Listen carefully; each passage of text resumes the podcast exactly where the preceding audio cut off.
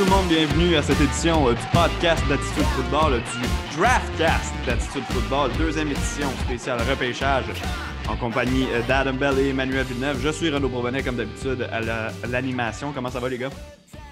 Hey Renaud, comme d'habitude, ça va super bien. Surtout que Manu est là, là, fait que ça va encore mieux. là, mais bon. Ah, ça va bien, ça va bien. Moi aussi, je suis content d'être avec vous. On a hâte que ça arrive le repêchage. Si je pouvais dormir pour deux semaines puis me réveiller juste pour le draft, je serais encore plus heureux, mais ça va bien. Exact. Ben, c'est correct, ça nous donne un, un peu de temps pour faire euh, du tape supplémentaire. Les boys, on a un gros Mhm. show aujourd'hui. Euh, vous avez préparé chacun une liste de positions. En fait, euh, Manuel, on va parler des, euh, des QB avec toi tantôt. Adam, on va parler avec toi des receveurs de passe en vue du prochain repêchage. Mais avant tout ça, il y a quelques nouvelles desquelles on, on veut parler. Moi et Adam, on a abordé le sujet bon, des 49ers qui montaient au troisième choix total lors de la dernière édition du podcast, il y a deux semaines déjà. La semaine passée, pas de podcast. Première fois dans l'histoire du podcast qu'on saute une semaine. Donc, euh, douleur à poitrine. Mais euh, blague à part, donc on, en a parlé, mais Manu, tu n'avais pas eu l'occasion euh, de te prononcer. J'aimerais ça savoir qu'est-ce que tu as pensé de, de- cette idée-là des euh, 49ers de payer le gros prix pour monter de 12 à 3. Écoute, à première vue, quand j'ai vu l'échange, euh, je trouvais que c'était super intéressant pour eux. On le sait que Jimmy Garoppolo n'est pas le corps de l'avenir à San Francisco. On est à la recherche euh, du, prochain, euh, le, le prochain corps partant chez les 49ers. Mais là, plus on voit le buzz sortir comme quoi que ça serait Mac Jones, leur gars, plus je suis perplexe. Euh, J'achète toujours pas ce buzz-là. Je pense encore qu'ils vont aller dans une autre direction, mais j'espère vraiment que j'ai raison parce que si on a échangé tout ce capital-là pour aller chercher Mac Jones, troisième au total, ben c'est là que je vais vraiment remettre en question cet échange. Selon toi, Manu, tu me dis, t'espères que ça va pas être Mac Jones. Si tu étais dans la place de John Lynch, est-ce que Mhm. tu préférais sélectionner euh, Justin Fields ou bien Trey Lance? Moi, vous allez le voir tantôt avec mes classements de corps arrière, ça serait aucun doute que je prendrais Justin Fields. Euh, pour moi, l'écart entre Fields et Lawrence est plus petit que l'écart entre Fields et Zach Wilson, Trey Lance et tous les autres que j'ai en arrière. Donc, oui, euh, je tiens Justin Fields en très haute estime et je pense que vraiment, ça serait lui le corps à aller chercher. Euh, Trey Lance serait un bon fit aussi, mais la raison que je trouve ça un petit peu étrange avec Mac Jones, c'est qu'on a vu plusieurs journalistes parler de il faut un corps intelligent pour jouer avec Kyle Shanahan. Mais est-ce que tu sais qu'est-ce que ça prend d'autre pour jouer avec Kyle Shanahan? Un corps athlétique. C'était une des plus grosses limitations de Jimmy Garoppolo. Oui, euh, il a manqué des matchs. Oui, il a, il a raté euh, certains gros jeux. Il laissait des gros jeux sur le terrain. Mais c'est aussi parce que dans une offensive au sol comme celle de Kyle Shanahan, avec autant de zones, euh, c'est c'est vraiment un gros plus d'avoir un QB qui est capable de, de runner du RPO puis des zone reads, qui est capable de faire d'apporter une dimension au sol. là. Donc oui, moi j'irais vraiment avec un corps plus athlétique comme Justin Fields ou peut-être Trey Lance, même si personnellement, j'ai pas un grade aussi haut que ça pour lui. Mais, moi, je suis d'accord avec toi dans, dans cette optique-là que j'irais chercher un carrière mobile si j'étais eux, mais sachant tout ça, est-ce que ça t'a surpris un peu comme moi il y a quelques mois quand on a appris que les 49ers avaient été agressifs dans le dossier, disons, de Matthew Stafford qui finalement s'est ramassé chez les Rams?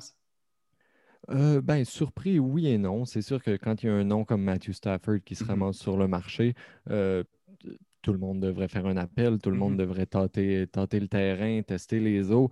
Donc, non, je ne suis pas vraiment surpris. Euh, Est-ce qu'ils ont été un gros joueur dans ce dossier-là? Ça, je ne le sais pas. Peut-être que tu pourrais me le dire. Euh, mais non, je ne suis pas surpris qu'on ait quand même tâté le terrain. là.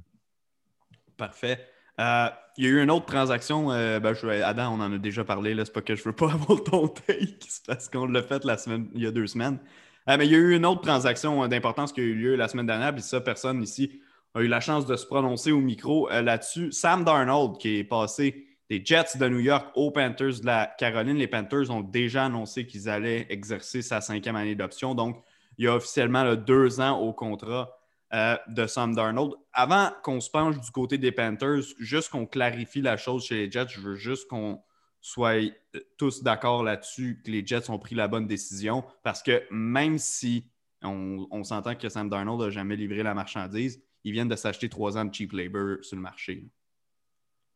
Oui, certainement. Un contrat, on, on bâtit une équipe souvent autour d'un contrat recru à la position de carrière. Donc, c'est un bon move. Maintenant, il reste tellement d'autres bons moves à rajouter alentour Mhm. du potentiellement Zach Wilson euh, à New York. J'adore que Robert Saleh est le, nouvel entraîneur-chef.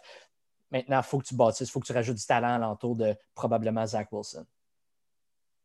Oui, je suis vraiment d'accord. Pour les Jets, ça fait du sens. Moi, ma question, c'est est-ce que pour les Panthers, ça fait du sens? C'est ça que je me suis plus posé la question. Euh, j'aime Sam, Darnold. Euh, je ne suis pas gêné de le dire. C'était mon QB1 dans son année de repêchage. J'adorais Sam Darnold quand il est sorti de USC. Par contre, euh, les Panthers étaient en super bonne position pour aller chercher un corps arrière, septième rang. On le sait qu'il y a un de Fields et Trey Lance qui aurait été encore disponible pour eux, peut-être obligé de faire un trade-up, sauf qu'on a déjà dépensé du capital pour aller chercher Darnold. Donc, aller chercher du capital pour euh, Darnold ou un QB de première ronde, ça revient au même. Puis personnellement, je pense que je serais peut-être allé pour un.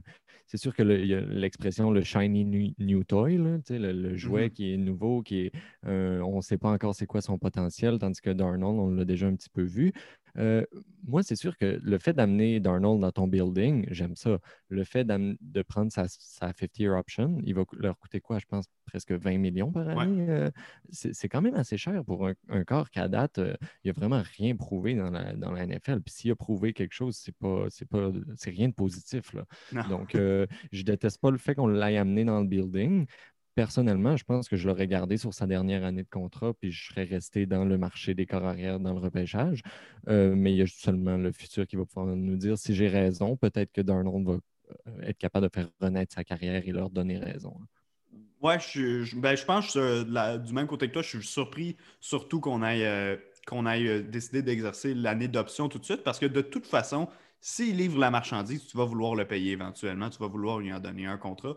Euh, donc, tu aurais pu prendre la porte de sortie rapide euh, sur un an. Il faut bien croire que le propriétaire euh, a les poches profondes puis que ça ne le dérange pas plus qu'il faut. Adam, avais-tu complété tout ce que tu voulais dire sur le dossier Sam Darnold? Non, tu vois, moi, je ne suis pas du même avis que vous deux. exercer l'option de contrat, peu importe, je ne sais pas si c'est la bonne ou la mauvaise décision, mais la transaction en tant que telle, moi, je trouve que c'est un bon move pour les Panthers. Clairement, eux, ils pensent que, les... que le gars qui veulent repêcher va être sélectionné avant le huitième rang, puis ils n'ont pas intérêt à avancer dans le repêchage. Puis Sam Darnold, on a tellement rien vu, il a tellement été mal entouré à New York. C'est peut-être un meilleur prospect que bien de ces autres carrières-là. Mm-hmm. ça dépend maintenant de l'évaluation faite en Caroline. Mais moi, je trouve que c'est quand même un bon move. Mm-hmm. Puis aller chercher Sam Darnold, selon moi, c'est tellement euh, un move excitant dans la NFL en termes d'implication pour toutes les autres organisations. Oui, ça implique les Jets, oui, ça implique les Panthers, mais pour moi, ça vient, ça vient également impliquer Atlanta. Est-ce qu'ils vont être capables de peut-être reculer dans le repêchage? Est-ce qu'ils vont être capables de trouver un partenaire d'échange? Là, je ne sais plus parce qu'il n'y a plus la menace des Panthers qui viennent pousser, disons, Denver dans le dos. Mm-hmm. Euh, ça implique également Denver, ça implique les Patriots, Washington, Chicago. Il y a tellement beaucoup d'implications. Toutes les équipes qui ont besoin d'un corps arrière ça vient d'ouvrir la porte, particulièrement, je pense, aux Patriots, à Washington et aux Bears. Mhm. Ben, la transaction en tant que telle, j'ai pas de problème, même que je, je pense que Manu euh, disait ça un peu aussi. Euh, j'ai pas de problème avec le fait d'amener Sam Darnold. Puis je, suis d'accord avec toi sur le fait que le gars a juste 23 ans, tu peux encore le comparer et dire Hey, est-ce que j'aime mieux ce gars-là que le quatrième, voire peut-être cinquième carrière qui va sortir euh, de la classe? Ça, c'est pas du tout impossible. C'était vraiment l'année d'option que j'ai pas compris pourquoi ils se sont pressés de le faire. En tant que tel, l'ajout du gars euh, dans le vestiaire, je pense que les trois, on est capables de s'entendre. Effectivement, c'est un, bon ajout. Les gars, l'heure est venue. Euh, ça fait une semaine qu'on attend. maintenant, ce soir, ça va se passer. Euh, on va enfin pouvoir faire notre premier, nos premiers classements d'espoir. Vous en avez préparé un par position chacun. on va y aller avec les KR pour commencer. Manu, je pense que tout le monde sait qui va être numéro un sur la liste, à moins que tu. Ben, je sais que tu ne nous prépares pas une surprise parce que je t'ai déjà entendu en parler assez souvent. Parle-nous de Trevor Lawrence. Trevor Lawrence, euh, j'ai pas beaucoup d'expérience dans le domaine. Ça fait peut-être quatre ans que j'évalue les corps arrière, mais c'est le plus haut grade que j'ai donné à un corps arrière jusqu'à maintenant en quatre ans. Euh, Trevor Lawrence, je le vois comme un futur All-Pro, comme un des meilleurs corps de la NFL. C'est sûr que c'est jamais facile hein, pour un, choix numéro un. On l'a vu cette année, les statistiques sur tous les derniers premiers choix au total. C'est pas super reluisant, mais c'est pas tout de leur faute. Ils se ramassent souvent dans des mauvais contextes. Donc, euh, est-ce que Trevor Lawrence va arriver et euh, amener les Jaguars dans, dans, la course aux séries? Peut-être pas. Il faut quand même tempérer nos attentes. Mais je pense que si on regarde ça dans 10 ans, je serais énormément surpris que Trevor Lawrence soit un bust. Pourquoi? Ben parce que c'est pas juste son bras qui est spécial, c'est pas juste ses qualités athlétiques, c'est que le gars, entre les deux oreilles, il, est allumé, il a, il a un football IQ qui est incroyable. On le voit qu'avant le snap, il y a tellement de choses qui se passent dans sa tête. Il identifie les blitz, il identifie les couvertures adverses. Euh, il est capable d'ajuster ses protections, même si euh, c'est une offensive qui est un petit peu moins NFL style. Il y avait un petit peu moins à le faire euh, dans l'offensive de, de, Clemson, mais c'est un gars super intelligent, autant avant le snap qu'après le snap. Parfois un petit peu têtu, mais c'est toujours ça. Les gars dans les gros programmes, ils ont toujours un receveur qui est beaucoup meilleur que le demi-défensif qui est en face de lui. Donc, on a toujours beau jeu d'attendre, d'attendre, puis de donner une chance à son receveur de faire un jeu, même s'il n'est pas démarqué. Donc, ouais, c'est une fois de temps en temps, il était un peu trop ambitieux. Des fois, il prenait peut-être des risques, mais le gars, il a un bras spécial, puis il sait qu'est-ce que son bras peut lui permettre. Il a seulement lancé 17 interceptions en 36 départs euh, en carrière dans la NCAA. Donc, euh, on ne parle pas d'un gars qui, est risqué, on ne parle pas d'un gars qui, qui lance beaucoup d'interceptions. On parle juste d'un gars qui prend des risques calculés parce qu'il est conscient du talent et de ce qu'il est capable de faire que certains autres corps ne sont pas capables de faire. Ensuite, euh, si on parle de son profil physique, je l'ai mentionné tantôt, un gars super athlétique, Trevor Lawrence. Euh, je sais que on a vu quelques analystes dire qu'il est sneaky fast. Non, ça, il n'est pas sneaky fast. Ça, c'est une manière de dire qu'il est vite pour un corps arrière blanc. Non, il, est juste, il, est rapide, point barre. C'est un gars super athlétique, assez rapide pour lui donner des jeux au sol, euh, des design runs dans la NFL.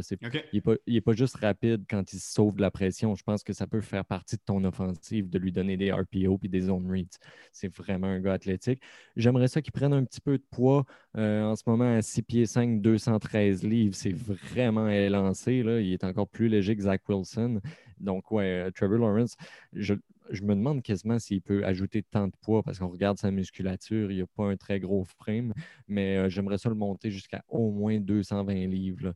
Euh, est-ce qu'il va être capable de monter en poids et améliorer sa flexibilité? Parce que moi, personnellement, c'est un des défauts que j'ai vu dans sa game. Je pense que son footwork est excellent, mais en haut du corps, euh, il y a des choses à travailler.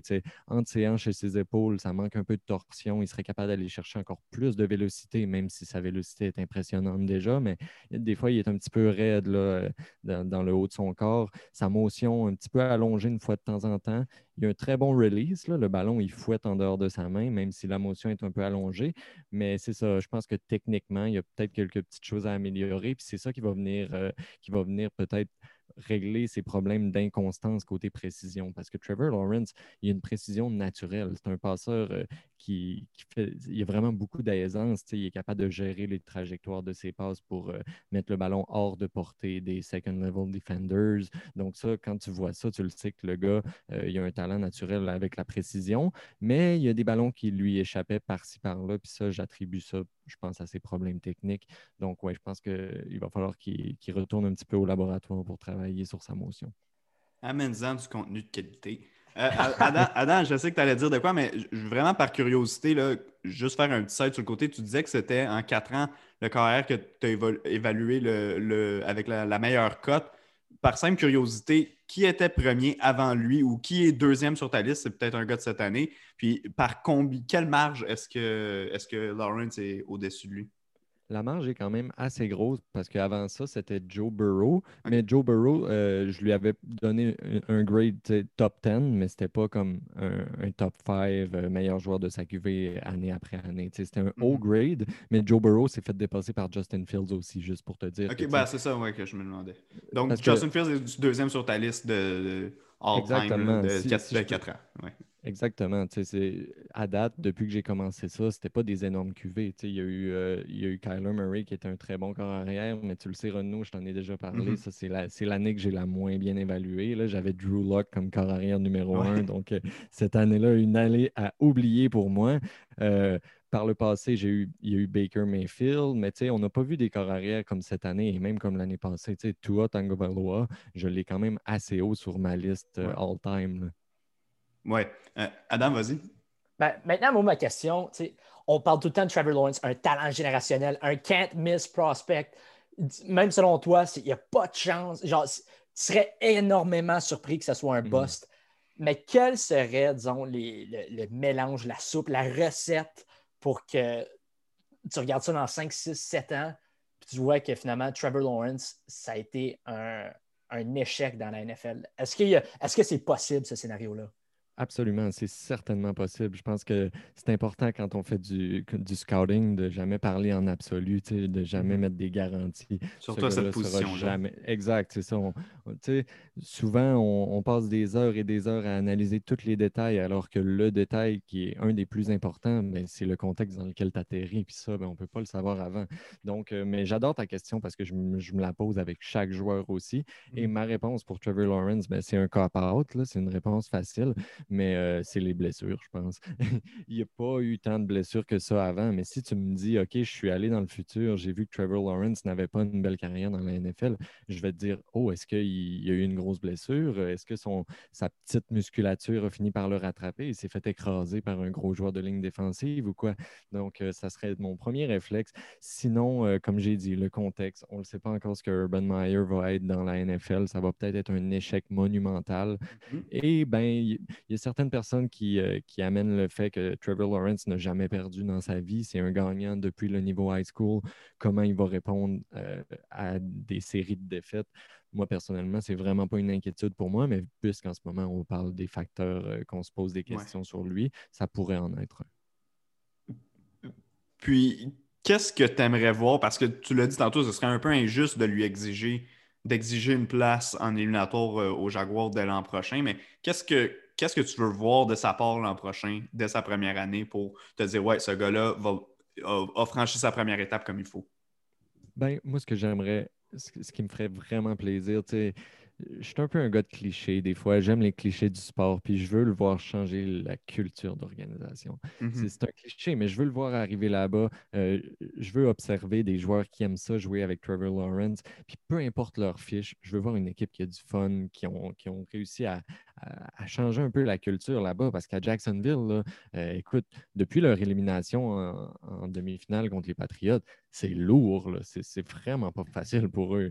on n'a pas vu, on a vu plusieurs joueurs qui ont voulu sortir de là. Jalen Ramsey qui a demandé une transaction, euh, Tom Coughlin qui a été congédié. Il y a eu beaucoup de remaniements à Jacksonville. Donc là, c'est un nouveau départ. Puis j'aimerais ça qu'on voit que c'est vraiment le début de l'ère Trevor Lawrence parce qu'il arrive là-bas puis il fait graviter les astres autour de lui. Ça, ça va être la première chose que je vais observer. Évidemment, ça, c'est pas des performances. On aimerait ça voir des performances. Sauf que je suis un gars patient avec les corps arrière. Je suis pas vraiment le genre d'analyste qui tire des grosses conclusions après un an. Écoute, Peyton Manning était horrible à sa saison recrue. Donc, mm. euh, euh, si Trevor Lawrence a une mauvaise saison recrue, je ne vais pas paniquer. Euh, on a neuf minutes avant de devoir faire une pause. Donc, je vais te lancer tout de suite sur Justin Fields. Oui. Justin Fields, comme j'ai dit tantôt, je peux lancer mes grades, là, même si on n'a pas d'échelle, rien, mais juste pour vous dire à quel point c'est proche. Trevor Lawrence, 9.1 sur 12. Justin Fields, 8.9 sur 12. Donc, c'est quand même assez proche. Là je pense que, ben, vu que j'ai commencé avec le profil intellectuel de Lawrence, je vais commencer à la même place avec Justin Fields, surtout que c'est l'éléphant dans la pièce. Il a été beaucoup critiqué euh, pour sa tendance à rester sur sa première lecture, un peu trop souvent, un peu trop longtemps. Personnellement, je pense que c'est des critiques un petit peu injustes. Ce n'est pas parce que je pense que c'est faux, c'est parce que ça, nécessite du contexte. Euh, l'offensive de Ohio State lui a jamais permis de montrer toute l'étendue de son QI football. Justin Fields, c'est un gars super allumé, c'est un gars qui a un football IQ très élevé. Mais pourquoi tu aurais besoin d'aller à ta deux puis ta troisième lecture quand tout ce que tu as à faire, c'est donner un tracé à option à Chris Olave essayer de lire le demi-défensif de la même manière que Olave va le lire et on va avoir une passe complétée. On se rappelle du Super Bowl euh, entre les Patriots et les Rams.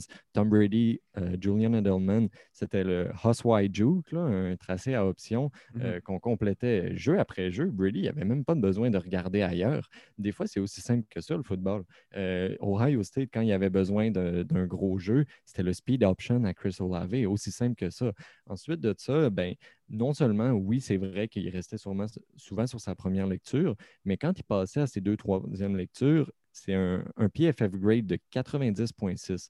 Euh, je sais que le PFF grade, ça ne dit pas tout, mais ça montre que le gars, il, a quand même eu du succès à faire des passes à ses deux, mm-hmm. troisième lectures. Je pense entre autres au National Championship contre euh, Alabama. Je ne sais pas si vous vous rappelez la longue, euh, la longue passe complétée au tight end Jeremy Rocker sur le seam au milieu du terrain. Je l'ai vu passer cette semaine, ouais, sur Twitter. C'était une, une, lecture de niveau NFL. C'était pas Rocker, là-dessus, ça devait être sa trois ou quatrième lecture, mais il est allé direct au début parce que c'était un smash concept et ils se sont fait pogner avec un smash contre une euh, cover 2 homme à homme. C'est la meilleure couverture que tu peux avoir contre un smash concept. Mais c'est quoi la, faiblesse d'une cover 2? C'est le milieu du terrain. Donc, euh, aussitôt que Justin Fields a reconnu la cover 2 homme à homme, il a tout de suite lâché le concept, le smash concept. Il n'est pas allé à son hook, il n'est pas allé à son, à son corner, il est allé directement à son tight end au milieu du terrain ça, ça translate dans la NFL. C'est une lecture de haut niveau et c'est ce qui me laisse croire que Justin Fields a un QI très élevé. Bon, ensuite de ça, il y a les, attributs physiques qui sont évidents. Je pense que c'est de loin le meilleur athlète du repêchage. Mm-hmm. Évidemment, Trey Lance, c'est un très bon athlète, mais Justin Fields, c'est impressionnant. C'est incroyable. 4,46 euh, secondes aux 40 verges, ça, c'est le 98e centile chez les corps arrière. Le seul corps arrière qu'on se rappelle euh, qui a été plus rapide, c'est Robert Griffin III. Euh, c'est pas pour rien là, que Justin Fields, c'était un, joueur d'arrêt court super recruté au baseball. Parce qu'il a des pieds explosifs, il est dynamique, il est fluide, puis il a un bras canon. Donc, les attributs physiques sont tous là pour lui, même si ce c'est pas le plus grand, à 6 pieds 2, presque 6 pieds 3, c'est 6 pieds 2 et 6 huitièmes de, de pouce. Donc, euh, mais il est tellement dense, tellement musclé que personnellement, son, corps, euh, c'est pas loin d'être parfait pour un corps arrière. Et euh, son, le talent de son bras, ben, c'est évident encore. Là. Moi, personnellement, dans la catégorie Arm Talent, c'est mon plus haut grade dans la QV de cette année. Il faudrait que je vérifie, mais probablement un de mes plus hauts depuis que j'ai commencé à faire ça. ouais, c'est un bras très puissant, excellente vélocité. Ça deep ball, ça passe dans les zones profondes. C'est la meilleure de cette QV-là, selon moi. Il y a de la précision, il y a de la touch. La seule chose qu'il va falloir qu'il travaille, c'est euh, ne pas négliger son footwork. Des fois, il me fait un petit peu penser à Cam Newton quand il est sorti d'Auburn. Les gars avec un, talent comme ça de leurs bras, les gars qui ont, un, qui ont un background de baseball, parce que Pat Mahomes, il fait la même chose des fois. Il passe avec les deux pieds dans le béton mm-hmm. parce qu'ils ont tellement un arm talent incroyable que souvent ça les sauve, mais ça les sauve pas tout le temps. Une fois de temps en temps, une balle par-ci par-là qui leur échappe, puis ça, ben, ça pourrait être évité avec juste avoir une meilleure discipline, être un petit peu plus méthodique avec leurs pieds. Euh, on avait les mêmes critiques de Pat Mahomes quand il est sorti de Texas Tech, puis c'est ça que j'ai à dire sur Fields. Justin Fields, au final, tu le compares à qui? Parce que là, j'ai entendu le nom de Pat Mahomes. J'imagine que ça ne va pas être Pat Mahomes. Dans ma tête, j'ai souvent Cam Newton, puis on entend aussi beaucoup Dak Prescott. Selon toi, c'est qui qui ressemble le plus à, Justin Fields? Pour être 100% honnête avec toi, Adam, euh, moi, je suis vraiment pas un gros gars de comparaison. Quand il y en a une qui me vient en tête, je la nomme, mais quand j'en ai pas, j'aime pas forcer des comparaisons. Donc euh, là-dessus, j'aime pas trop me mouiller. Personnellement, depuis que je fais ça, j'ai jamais vu un corps arrière qui ressemble à Justin Fields. Je pense que c'est pas complètement fou de dire ça. À chaque année, on voit des humains différents, des jeunes mm-hmm. athlètes différents. Donc, on n'a pas toujours une comparaison. Tu as raison euh, côté Cam Newton, mais je pense quand même qu'il est beaucoup plus précis que Cam Newton. Et euh, je pense qu'il y, a une meilleure awareness quand il est au sol pour se protéger. Peut-être que des fois, il est allé avec des sauts un peu fous, là, mais je pense qu'il va avoir une carrière un petit peu plus longue que Cam Newton côté blessure. Justin Fields, il est assez bon pour se protéger. Euh, oh, non, c'est ça, comme je te disais. Euh, je suis désolé de ne pas avoir de réponse pour vous, mais j'en ai pas de comparaison pour Justin Fields. Non, ben ça, se fait. On a des, les carrières changent tellement d'année en année en plus. on se serait dit ça il y a 10 ans. Puis je veux dire, les, les joueurs sont tellement tellement différent. Quand Cam Newton est arrivé dans la NFL, tu, te rappelles comment c'était un, new genre, un nouveau genre complètement, qu'on voyait pas ça. C'était comme, euh, on disait pratiquement que c'était un nouveau Michael Vick dans le sens qu'il y a un nouveau carrière qui court. Puis je veux dire, maintenant, on en a tellement des carrières qui juste se servent de leur mobilité en général comme étant un, Exact. Quand il y en a un qui ne se sert pas de ses jambes, on le prend contre lui, alors qu'avant, c'était le prototype. Exact, exact. ouais, ouais, exact. Euh, écoute, il reste 2 minutes 55, donc on ne te lancera pas tout de suite sur, euh, sur ton troisième prospect. Je ne sais pas si Adam, tu avais une, question qui se répond en 2 minutes 45. Une question qui se répond en 2 minutes 45. Non, c'est correct, on peut prendre une pause. OK, parfait. Donc voilà, revenu de cette petite pause. On perdra pas trop de temps à se relancer dans le feu de l'action. Manu, tu étais rendu à ton troisième carrière. Qui est-il? Euh, mon troisième carrière, c'est Zach Wilson. Il y a plusieurs personnes qui l'ont QB2, puis honnêtement, c'est une take que je respecte beaucoup parce que tout au long de la saison, je pensais avoir Zach Wilson comme mon QB2. Euh, j'adore ce corps-là. Tu t'en rappelles, Renaud, je t'en ai parlé en début de saison. Je me disais, ce gars-là, je pense qu'il va être dans la discussion pour QB1 quand le repêchage va approcher parce qu'on le regarde jouer, puis il y a des airs de, de Kyler Murray, Pat Mahomes, Aaron Rodgers. On voit tout ça dans sa game.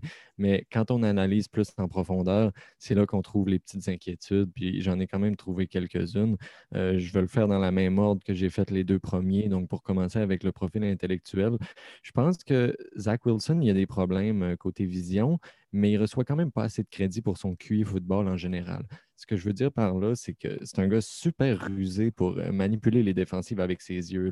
Je pense qu'il n'y a pas un corps dans toute cette cuvée-là qui fait aussi bien que lui euh, de complètement manipuler un safety, un linebacker avec ses yeux pour ouvrir une fenêtre de passe.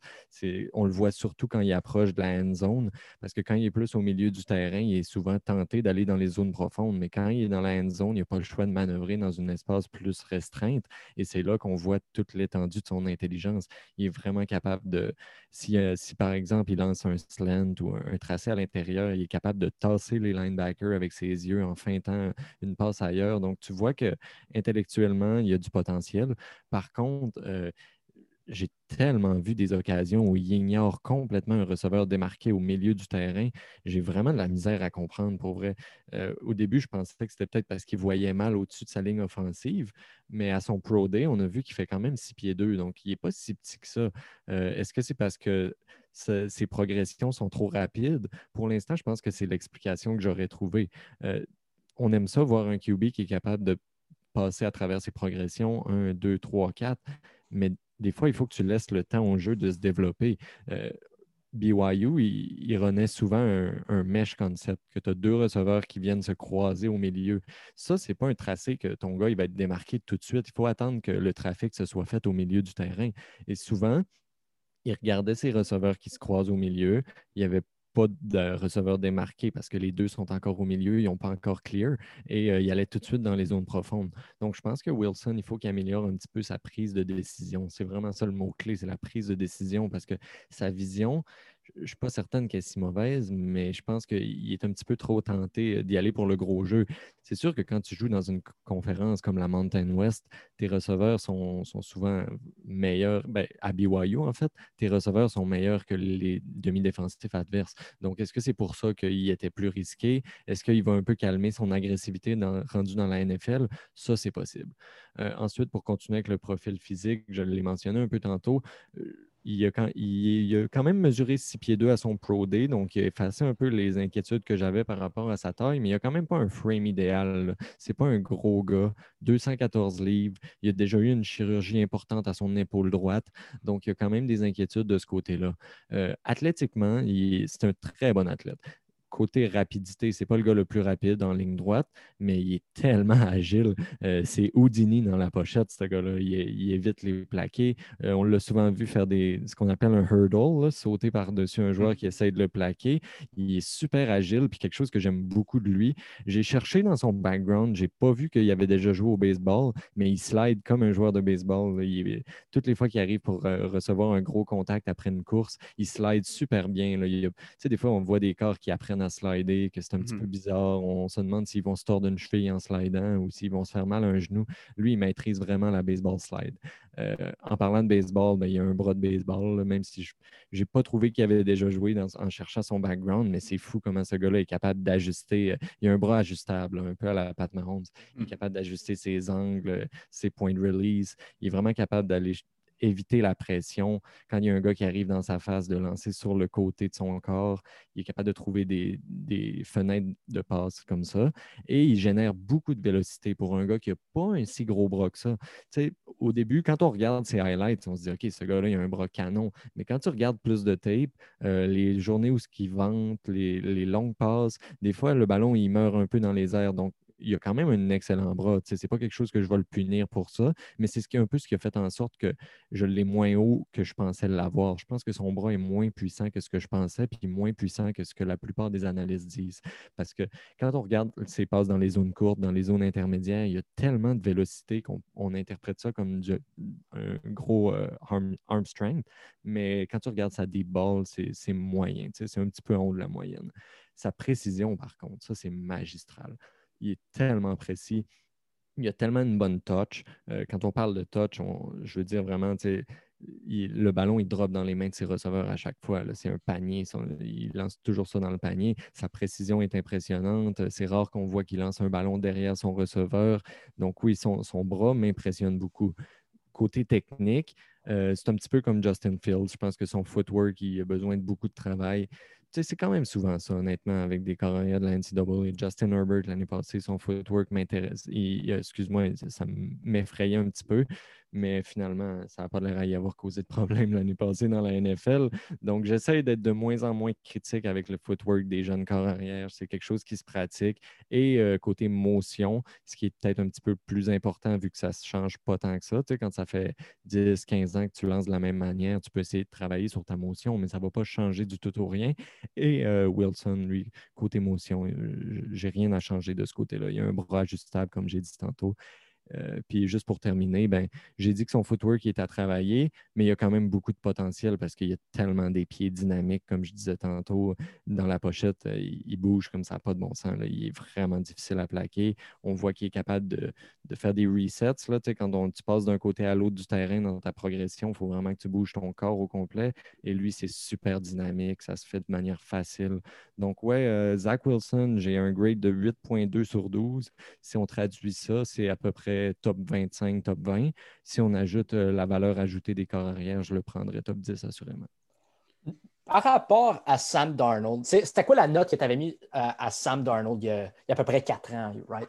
Euh, tu vas me donner une couple de secondes. Je vais essayer d'aller chercher ça. J'ai euh, toutes mes notes. là.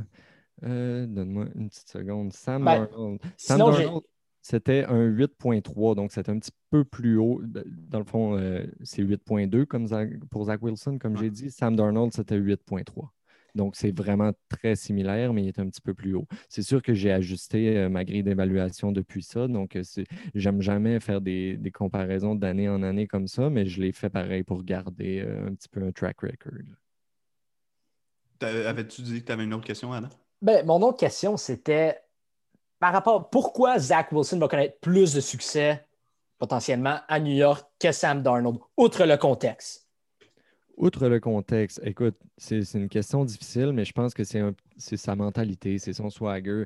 Moi, ce que j'ai découvert le plus sur Sam Darnold dans les dernières années, depuis qu'il est dans la NFL, que je n'avais pas vu de lui euh, dans la NCA, puis je pense que ça a été mon principal facteur d'erreur en le mettant QB1 dans ce repêchage-là, c'est que c'est pas un gars avec une grosse personnalité, c'est pas un gars qui a de l'air super fort mentalement.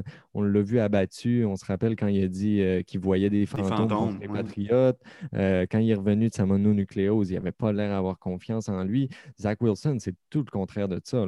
C'est un gars que il a une énorme confiance en lui. J'ai écouté beaucoup de podcasts, euh, des entrevues avec son, entraîneur, le gars avec qui il travaille en ce moment en préparation avec le repêchage. Je ne saurais pas vous dire son nom, je ne m'en rappelle pas vite comme ça, mais il disait que Zach Wilson, il demande toujours à être challengé. Il dit OK, Mets-moi en plus dans mon assiette, j'en veux plus. Pousse-moi, pousse-moi à bout. je veux en faire plus. C'est pas grave si je suis pas capable de la faire, la passe. C'est pas grave si les, choses que tu me demandes d'essayer, je les réussis pas. Au moins, je vais les essayer puis je vais pousser mes limites. Donc, ça, c'est le genre de choses qu'on aime euh, savoir d'un corps arrière. Il y a eu de l'adversité, comme je l'ai dit tantôt, il y a eu une grosse opération à sa throwing shoulder, son épaule droite. Il est revenu de ça, puis il y a eu une saison breakout, comme on a vu cette année à BYU. Donc, je pense que Wilson, euh, il est programmé de la bonne manière pour être un corps arrière la NFL, puis c'est ma question par rapport à Darnold. Euh, vu que toi, tu mets Justin Fields devant euh, Zach Wilson, mais mm-hmm. on, voit, en fait, on est pratiquement assuré que les Jets vont aller chercher Wilson, à moins qu'ils nous sortent un, euh, quelque chose out of nowhere. À quel point, dans ta tête, tu te dis non, ça n'a pas de bon sens, ou tu te dis oui, ça a du bon sens, même si ce n'est pas mon ordre? À, quel point est-ce que tu, Comment tu te sens par rapport à cette décision-là des Jets? Je remets pas vraiment ça en question, Ok. honnêtement. Euh, comme j'ai dit tantôt, j'ai longtemps pensé que j'allais avoir Zach Wilson, QB2 dans cette QV-là. Mhm. Mais quand je suis retourné au tape après la saison, ce ça. qui est arrivé, c'est que je suis tombé en amour avec Justin Fields, carrément. J'ai vu des choses que je n'avais pas vues en le regardant pendant la saison. Zach Wilson, même chose. J'ai vu des choses que je n'avais pas vues, mais c'était un petit peu moins positif. Zach Wilson, quand je le regardais euh, dans un match live, dans un match live, tu es plus excité, tu es moins critique. Donc, à toutes les fois qu'il sortait les gros jeux, il est flashy comme gars, puis euh, c'était vraiment excitant de le voir jouer. Mais quand tu plonges dans le tape, tu vois qu'il y a un petit peu plus de travail à faire. Euh, mais si tu parles de. Honnêtement, ça va peut-être paraître un petit peu bizarre à dire parce que c'est un gars, tu euh, on, on le compare à Mahomes, mais je pense que Wilson, son ceiling n'est pas si élevé que ça par rapport à Fields. Mais je pense qu'il va assurément avoir du succès. Tandis que Fields, c'est le contraire. On ne sait pas si, tu sais, ce que j'ai dit tantôt côté mental, euh, on ne sait pas s'il va arriver dans la NFL et il va être capable de complètement changer ses habitudes par rapport à ce qu'il faisait à Ohio State. Moi, je projette que oui, mais il n'y a pas de certitude de ce côté-là. Tandis que Wilson, je pense que c'est, il y a vraiment des bonnes chances que ça soit un succès. À quel point on va le voir, ça va dépendre de, ça va dépendre de plusieurs facteurs, comme j'ai dit, par rapport à son physique. J'espère qu'il va être capable de rester en santé. Euh, Peut-être plus rapidement, les, euh, les, les autres carrières qui complètent ton, ta liste. Oui, je, vais, je vais surtout faire mon top 5, vu que Mhm. Trey Lance, j'ai un petit peu quand même, euh, je vais parler de lui un petit peu plus en profondeur, puis après ça, on va passer rapidement sur les autres. Euh, Trey Lance, c'est un gars que tout le monde tombe en amour avec lui, côté euh, intelligence, côté QI football, la passion. Donc ça, déjà là, quand on entend parler d'un jeune qui est, qui est passionnant comme ça, c'est vraiment des bons signes. Euh, il est intelligent. OK, il y a peut-être juste une année de- d'expérience comme partant dans, dans la NCAA, mais c'était dans une offensive qui ressemble un petit peu à une offensive de NFL. Euh, il y a de l'expérience en shotgun et sous le centre. Il est capable d'ajuster ses, ses protections en fonction de- du pressure look de la défensive. Il est capable de faire des audibles à la ligne d'engagement. Euh, c'est plus après le snap qui doit s'améliorer parce qu'avant le snap, comme j'ai dit, il est capable de faire les ajustements. Après le snap, on voudrait voir un petit peu plus d'agressivité de Trey Lance. Il laisse beaucoup de gros jeux sur le terrain. Tu sais, c'est sûr que c'est le fun, un gars qui a lancé juste une interception en 17 départs. Mais des fois, euh, je veux que tu les prennes, les risques. Je veux que tu l'essayes, le gros Ouais. jeu. Je pense que Trey Lance, euh, c'est en partie parce que c'est peut-être moins un peu dans sa personnalité. C'est pas un, un Baker Mayfield, c'est pas un gunslinger. C'est un gars un petit peu plus réservé. Fait que peut-être que ça, ça va pas s'améliorer côté agressivité. Mais il pourrait aller chercher, euh, laisser moins de gros jeux sur le terrain en améliorant son anticipation. Euh, sur les lignes de côté, sur euh, les tracés outbreaking, il est bon pour l'anticipation. C'est ce qui se passe au milieu du terrain qui a peut-être un petit peu de la misère à anticiper des fois. Euh, pour continuer avec le profil physique, euh, c'est un corps prototypique. Il y a vraiment tout ce qu'il faut. Il est grand, il est dense, il est super athlétique. Pas aussi athlétique que Justin Fields, mais quand même un meilleur porteur de ballon que Justin Fields, selon moi. Euh, il a joué porteur de ballon quand il était au niveau high school, euh, Trey Lance. Il a été recruté comme maraudeur euh, par l'Université du Minnesota. Donc, c'est vraiment un athlète all-around. Il est rapide, il est agile, puis il a une excellente vision pour suivre ses bloqueurs, attaquer les ouvertures. Fait que je pense que c'est ça qui fait la différence comme porteur de ballon entre lui et Justin Fields. Ensuite, côté arm talent, c'est tellement difficile à juger parce que c'est un diamant brut. Euh, il y a tous les outils dans sa boîte à outils, mais c'est inconstant pour l'instant parce qu'il y a tellement des problèmes techniques, ce joueur-là. Euh, c'est normal, il a juste 20 ans. Il va avoir 21 euh, au début de la saison de la NFL, mais en ce moment, il a juste 20 ans. Il a seulement une saison d'expérience comme partant. Donc, euh, la technique va venir améliorer, je pense, beaucoup de ses problèmes côté précision, la touch sur ses deep balls. Il rate souvent la cible sur les passes dans les zones profondes. Donc, quand je parlais de laisser des jeux sur le terrain tantôt, c'est un petit peu ça aussi. Mais euh, quand on voit les flashs de précision, on voit qu'il a ça aussi dans sa boîte à outils, puis il est capable de travailler là-dessus. Je parlais de sa technique euh, pour terminer avec cet aspect-là. Moi, ce que j'ai le plus remarqué, c'est son pad level. Moi, quand j'ai joué corps arrière, on me disait on met une assiette sur ta tête, c'est pas trop supposé bouger. tu sais. Puis lui, si tu traces une ligne au niveau de ses yeux, euh, c'est pas trop long que les yeux sont plus au même niveau que la ligne. Ses, épaules, ils vont d'en haut en bas, en haut en bas. Fait que ça, des fois, ça lui, ça lui fait. Il rate le receveur, la passe passe comme deux pieds au-dessus de sa tête parce que ses épaules, ils montent trop. Il descend ses épaules, il fait sa passe en remontant ses épaules. Donc, ça, ça, ça passe pas dans la NFL. Il ne pourra pas trop se permettre ça. Euh, côté footwork, c'est quand même assez intéressant. Comme j'ai dit tantôt, il y a de l'expérience en shotgun et en dessous du centre. Donc, je pense que le footwork, il, est déjà quand même pas loin de où ce que tu veux qu'il soit, mais c'est vraiment la motion du haut du corps. Sa motion n'est pas robotique, elle n'est pas constante.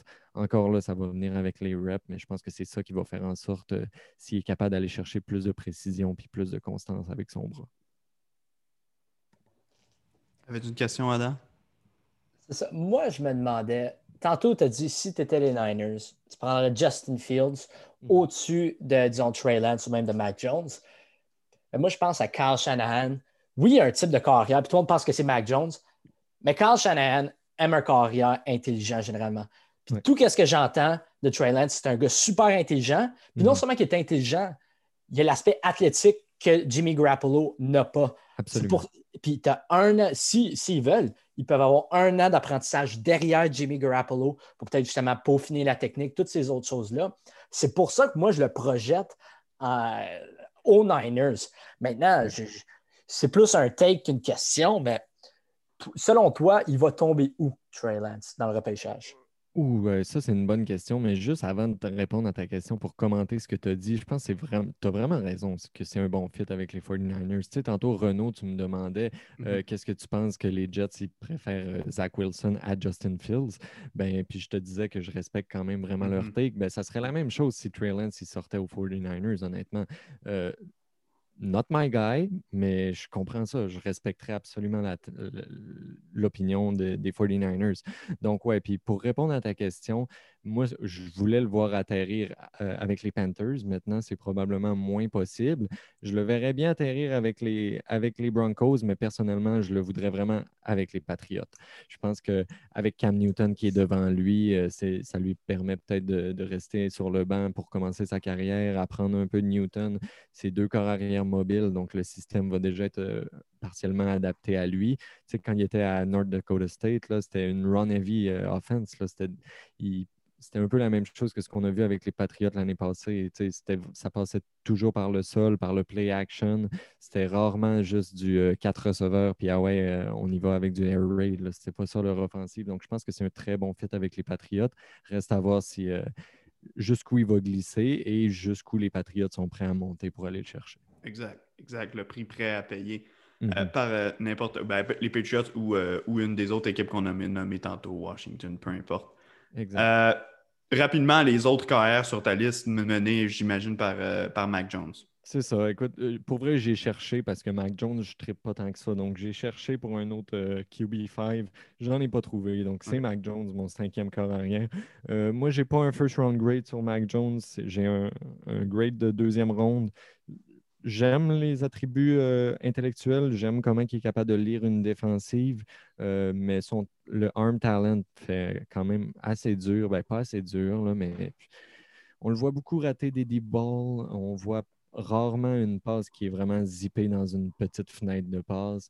C'est un cliché, mais on parle souvent de NFL throws. Puis ça, dans le tape de Mac Jones, il n'y en a pas tant que ça des NFL throws. Il y en a moins que dans le tape de Jamie Newman que j'ai un petit peu plus tard. Par contre, Mac Jones, mentalement, il est là.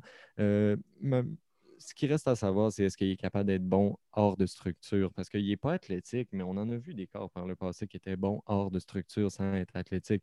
Aaron Rodgers, c'est pas le plus grand des athlètes, mais il est capable de s'acheter du temps, il est capable de trouver des receveurs ouverts. Si Mac Jones est capable d'améliorer ce côté-là de sa game, il va avoir du succès dans la NFL. Mais s'il reste un corps arrière que c'est juste il est seulement capable de faire des jeux dans la structure de son offensive, mais c'est là qu'on va voir, euh, on va voir un Mike Jones qui ressemble un petit peu à Jimmy Garoppolo avec les 49ers. Euh, pour continuer avec la fin de mon top 10, je vais passer rapidement parce que ce n'est pas encore figé dans le béton. Ça pourrait encore bouger euh, cette semaine. J'ai Davis Mills au sixième rang. un gars de Stanford qui a. Euh, il a pas beaucoup de répétitions parce qu'il y a eu une grosse blessure au genou, mais quand tu regardes ses meilleurs matchs, c'est tellement impressionnant. Ce gars-là, il a un NFL arm, il a un bras impressionnant. Il a de la vélocité, il a de la précision, il a une bonne vision du jeu. Il est excellent pour attaquer le milieu du terrain, euh, gérer ses trajectoires pour pas que le ballon soit à la portée des secondaires de ligne pour le rabattre. Donc, euh, j'aime le potentiel de Davis Mills, mais comme j'ai dit, ça pourrait encore changer. J'ai Kyle Trask au septième rang un corps arrière très limité, mais qui fait vraiment bien les choses. Ma grosse question avec Kyle Trask, c'est de quoi il va avoir l'air en dehors du système de Dan Mullen? Dan Mullen, l'entraîneur des Gators, euh, il avait permis à Dak Prescott d'avoir du succès et Dak Prescott a réussi à avoir encore du succès dans la NFL, mais euh, Dan Mullen, c'est un gars qui aide beaucoup les corps arrière. Donc, j'ai hâte de voir si Kyle Trask va avoir l'air d'un gars différent parce que de ce qu'il avait l'air cette année, je le prendrais peut-être plus haut que septième dans les corps arrière. Ensuite, euh, j'ai Jamie Newman et Kellen Mond. Ces deux gars-là, 8 et 9 pour l'instant. Euh, Mond va peut-être monter en haut Jamie Newman, mais moi, Kellen Mond, je ne suis pas un gros fan. Je ne comprends pas pourquoi tout le monde tripe autant que ça. On parle de lui comme. La raison, en fait, que j'ai Newman devant Mond en ce moment, c'est que je les vois comme les deux projets du repêchage. Puis je pense que Newman, c'est le vrai projet des deux parce qu'il y a moins d'expérience. Tandis que Kellen Mond, il a été partant pendant quatre ans dans la NCAA. Exact je veux bien croire qu'il y a un gros bras, qu'il est athlétique, qu'il y a le profil qu'on voit souvent chez les, euh, les gars qu'on parle comme des projets. Mais s'il ne s'est pas tant amélioré en quatre ans dans la NCA, pourquoi ça serait un projet avec un haut ceiling? J'en doute encore. Donc, euh, ouais, c'est ça. Newman, Callanman, 8 et 9. Et pour terminer mon top 10, Ian Book de Notre Dame. Euh, un peu dans le moule de Kyle Trask, mais encore un peu plus limité. Il n'a pas un gros bras, mais il fait bien les choses. Euh, il a une assez bonne vision du jeu, mais ce qu'il n'y a pas que Kyle Trask a, et la raison que je l'ai plus bas, c'est qu'il panique un petit peu plus dans la pochette. Puis si tu es un pocket passer, il ben, faut que tu aies une bonne pocket presence. Il faut que tu aies, une, une, bonne présence dans la pochette, un bon poise, que tu sois capable de faire des jeux sous pression. Puis Ian Book, il manque un petit peu ça. Si on assume que Lawrence Fields, Wilson, Lance et Jones sont repêchés en première ronde, mm-hmm. est-ce qu'il y a un de ces autres gars-là qui pourrait sneak in en fin de première ronde? Peut-être, disons que les Falcons sélectionnent un Kyle Pitts, un Patrick Surtain, peu importe, avec le quatrième choix, est-ce que, disons, les Falcons pourraient retourner en première ronde, potentiellement aller chercher le, choix au repêchage des Chiefs ou des Bucks et de sélectionner un corps arrière? Puis ça serait qui? Je suis vraiment content que tu me poses la question parce que cette semaine, j'ai vu Davis Mills euh, à la fin d'un mock draft euh, en fin de première ronde. Je pense pas que c'est là que. C'était les Bucks, c'est ça? Mais ça fait, je pense pas que les Bucks vont le prendre. Je pense pas qu'ils sont dans le market pour un, QB, surtout pas en première ronde. Euh, puis je pense pas non plus qu'il va sortir en première ronde, mais je pense que si tu avais un pari à prendre, ça serait lui. Kyle Trask, qui est intéressant à amener dans ton building, dans ton équipe mais c'est pas, il n'y a pas le, ceiling d'un choix de première ronde, tandis que Davis Mills, euh, c'est un gars, comme on dit, boomer boss. Là. Il va peut-être rien faire dans la NFL, mais s'il atteint son plafond, ça va être un super bon starter. On voit qu'il a les outils pour être un super bon joueur. Donc, si j'avais à prendre un autre pari, ouais, ça serait Davis Mills en fin de première ronde, même si c'est vraiment pas là que je le prendrais.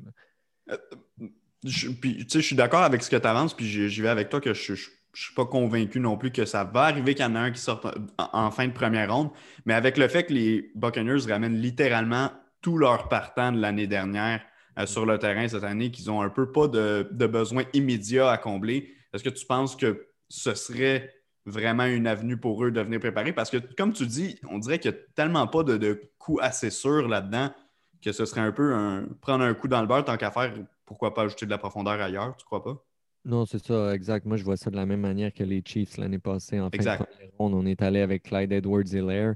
Euh, c'était un peu un choix de luxe, là, ce qu'on appelle un luxury pick. Euh, euh, tu t'amuses, tu as déjà un beau roster, tu es capable d'ajouter un joueur, tu prends le meilleur joueur disponible. Tu quelque chose que j'aime souvent répéter quand on parle de repêchage, tu ne repêches pas pour un an, tu ne repêches pas pour la mm-hmm. prochaine année. ce gars-là, il va passer au moins quatre, peut-être cinq ans chez vous, même peut-être plus si tu lui donnes un deuxième contrat. Donc, il ne faut pas juste penser au nid immédiat. Il faut penser aussi à ça va être quoi les needs dans le futur. Mhm. Ben, bien intéressant tout ça, puis loin de l'idée de ne pas vouloir euh, allonger le tout, mais on a encore tous les receveurs à passer. Donc, Adam, je vais tout de suite te passer la, la, POC, puis on va commencer ça. Les receveurs, surprends-nous. Surprends OK. Moi, je vais y aller pour garder un peu de suspense. Je vais, je vais commencer du 31e choix. Non, c'est pas vrai. du, 10e rang. OK. Euh, Au dixième rang, moi, j'ai Rondell Moore. Euh, c'est un gars qui, honnêtement, s'il s'était jamais blessé, un gars dans le top 4 des meilleurs receveurs de, euh, de la QV. Mm-hmm. Un home run threat, une menace de coup de circuit à chaque jeu. Le gars, il peut euh, faire, attraper le ballon sur un screen puis courir 70 verges pour aller marquer un toucher. Probablement le meilleur athlète du repêchage. On, on, a vu son 40. Le gars est capable de squatter 600 livres. C'est un monstre. C'est un tank, un frigidaire miniature, parce qu'il est juste 5 pieds 9, mais un frigidaire miniature. Mais c'est vraiment les blessures. C'est pour ça que je l'ai mis en dixième place. Mhm. Je pense qu'il a joué, il a joué peut-être sept matchs en deux ans. Euh, à son année, je pense à sa première année, c'était un gars que tout le monde projetait en première ronde. Maintenant, en raison des, différentes mhm. blessures, euh, il va certainement glisser. Selon moi, c'est probablement un choix de, deuxième jour, c'est-à-dire soit de deuxième ou de troisième ronde. Puis il y a quelqu'un qui va le prendre là juste à cause du potentiel. Maintenant, j'ai aussi des questions euh, par rapport à ses habiletés. Euh, oui, il est rapide, mais downfield, dans les zones profondes, je ne sais pas s'il est là. On ne le voit pas souvent faire des, des, attrapés contestés. Donc, j'ai beaucoup de questionnements par rapport à ça. Mais il, il crack quand même mon top 10 simplement parce qu'il y a tellement un haut potentiel s'il demeure en santé. Rondell Moore, mon dixième choix. Ah, je suis vraiment content. C'est une petite validation. J'ai Rondell Moore à la même place que notre expert des receveurs. Euh, honnêtement, euh, c'est un petit peu grâce à toi, par contre, parce que on s'est parlé, on s'est parlé quand, euh, quand Rondell Moore il a, été mesuré. Il fait quoi, 5 et 7? Il est vraiment minuscule. Puis moi, j'étais comme en mode panique. Je l'avais descendu dans mes classements. Puis là, Adam était là pour me dire Oh, rappelle-toi, c'est quand même un talent de ronde 1. Fait qu'il a bien beau être minuscule, on peut le descendre dans nos classements, mais on va quand même pas le mettre day 3. Donc, euh, je l'ai au dixième rang aussi, puis je vais te laisser continuer. Ben, question rapide pour toi, puis je t'arrêterai pas à, tous les receveurs comme ça, mais parce que tu as visiblement euh, amené ton, taping plus loin que, moi sur Rondell Moore. Ces blessures, oui, que je comprends que le, facteur des blessures qui, qui fait peur, mais est-ce que ces blessures l'ont changé en tant que tel? C'est-à-dire, quand il est en santé, est-ce qu'il est encore le joueur de talent? Que, tu voyais il y a un an, deux ans, trois ans? Pour moi, ça a été difficile. J'ai l'impression que le coaching staff, le coaching staff ont voulu le protéger un peu plus dans les dernières années, ben, surtout l'année passée. Puis il s'est quand même blessé. Mhm. Donc, c'est difficile pour moi de dire euh, s'il était à 100% Moi, je pense que non, simplement à cause des types de jeux, juste des petits screens. On forçait la balle pour qu'il aille en zone courte. C'est vraiment pour ça que je pense qu'il n'était pas à son 100% mais c'est extrêmement difficile à dire juste par le tape en ce moment. Parfait. Je te laisse aller. Maintenant, au neuvième rang, je pense que je l'ai un peu plus bas que la majorité des analystes, mais Kadarius Tony. Je l'ai au neuvième rang. Euh, oui, c'est un gars qui est explosif, jerky, on le voit tout le temps faire des moves intéressants sur le terrain. C'est un joueur excitant à regarder. Mais moi, je trouve, je l'ai jamais vu faire un, attrapé contesté. Un gros red flag, selon moi. Euh, maintenant, je trouve que c'est un gars qui est extrêmement euh, raw, comme on peut dire en anglais. Il, techniquement parlant, c'est un gars qui n'est pas encore habitué, je pense, à, jouer à la position de receveur. On sait qu'avant, c'est un corps arrière, puis je pense que ça apparaît encore de la manière comment il bouge euh, en tant que receveur. Il se fait souvent rediriger quand il court ses tracés. Oui, il est quick, mais je ne pense pas que c'est un gars qui a une vitesse maximale, un top speed exceptionnel, particulièrement si on le met dans la QV 2021. Pas rapide chez les rapides. C'est ça, pas rapide chez les rapides. Donc, Kadarius Tony, c'est un gars qui, selon moi, a un haut potentiel, mais que c'est quand même assez probable qu'il devienne simplement un gadget player dans la NFL. C'est vraiment une bonne analyse. Pour vrai, moi, je, je vous l'ai déjà dit, je suis un fan des Gators de la Floride. Je l'ai beaucoup vu jouer Kadarius Tony, puis j'aurais vraiment rien à rajouter. Euh, tu as raison quand tu dis qu'il se fait beaucoup rediriger à la, ligne de mêlée. C'est pas un gars qui a une grosse force, c'est pas un gars qui a des longs bras. Euh, et sa, sa, vitesse dans les zones profondes, tu avais raison aussi. C'est un gars qui est dynamique, mais qui n'est pas, euh, pas un sprinter. Donc, ouais, c'est une excellente analyse. Ouais, tu sais, il y, a un potentiel. je pourrais l'imaginer dans un rôle euh, style Randall Cobb, potentiellement mm-hmm. euh, dans ses bonnes années à Green Bay. Mais comme j'ai mentionné, il y a des bonnes chances que ce soit un gadget player aussi dans la NFL. Oui, il va falloir qu'il reste en santé et qu'il garde sa tête à la bonne place. on a discuté un peu de ça à la tête euh, de Kadarius Tony. On ne va pas trop rentrer en détail. Mais Quelques petits incidents avec la police. On va, on va s'en tenir à ça. Ouais, un personnage. Il y a eu ses anecdotes. Il y a eu ses anecdotes. Parfait. Enchaîne avec ton huitième. Mon huitième. Tylen Wallace de Oklahoma State, un gars de 6 pieds, 190 livres. C'est un gars qui a été extrêmement productif, particulièrement en, 2018. Ça a été un finaliste euh, du Billet Nekoff. Moi, c'est, disons, ses forces. Premièrement, ben, ça a été un gars productif. Oui, c'est dans le Big 12, mais pareil, je ne peux pas y enlever sa production. Maintenant, je pense que c'est un gars qui a un, bon ballon, qui est quelque chose d'intéressant dans la NFL. on, pense à, disons, un Adam Thielen. Moi, je ne pense pas que c'est un, c'est pas le même style de receveur, mais le ballon, c'est quelque chose d'extrêmement important pour les receveurs. Euh, son body control dans les airs, capable de se contorsionner, capable de mhm. gagner des jump balls, c'est, quelque chose qui fait extrêmement bien à Oklahoma State. C'est un athlète quand même assez fluide, selon moi. Euh, puis il, s'ajuste en termes de tracking ability, il s'ajuste extrêmement bien au ballon. Maintenant, ses faiblesses, un peu comme Kadarius Tony, en raison de son, physique, il est un peu léger, il se fait rediriger. Euh, des fois, dans ses releases, c'est, des fois, c'est difficile. Des fois, il est parfait, mais des fois, c'est difficile, particulièrement contre des, plus gros euh, demi de coin.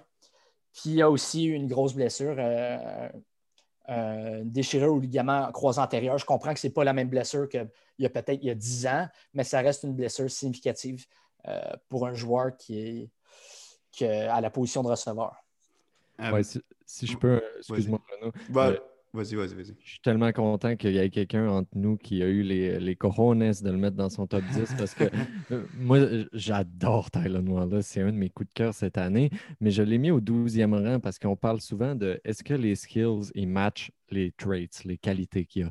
Puis lui, les skills, euh, ça ne matche pas vraiment parce que c'est pas un gros gars, mais c'est un bully. C'est un gars qui joue vraiment en, en allant chercher les attrapés contestés, euh, en étant un, gars physique qui domine au point de contact, euh, au point d'attraper, pardon, mais il n'y a pas ce physique-là.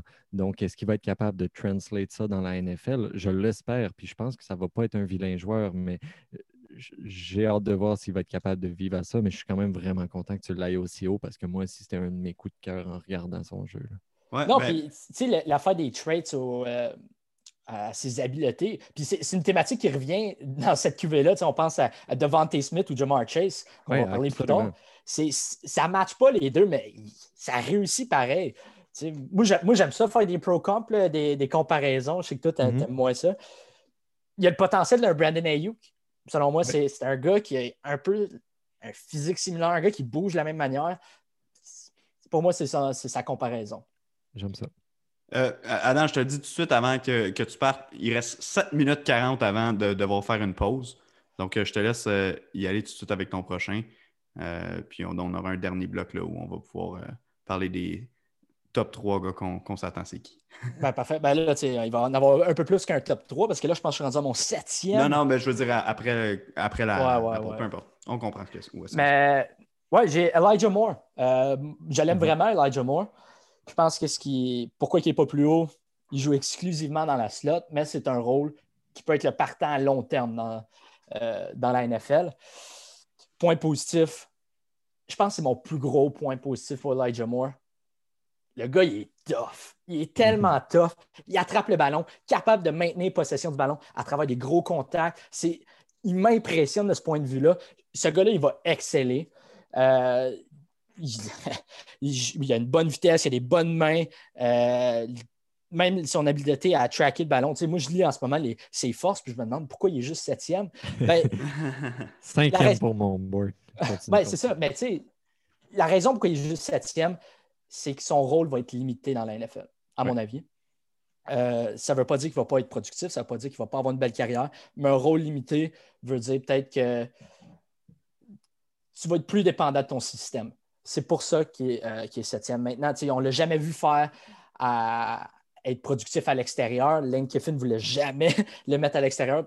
Ça, pour moi, c'est peut-être un red flag du nouveau release. Puis la production, je pense, est, enflée juste parce qu'on envoyait tellement de petits ballons dans les zones courtes que ça vient un peu euh, biaiser notre opinion du joueur. Ouais, c'est un gars de 10-12 catch par match. Là. ouais, non, ça c'est impressionnant.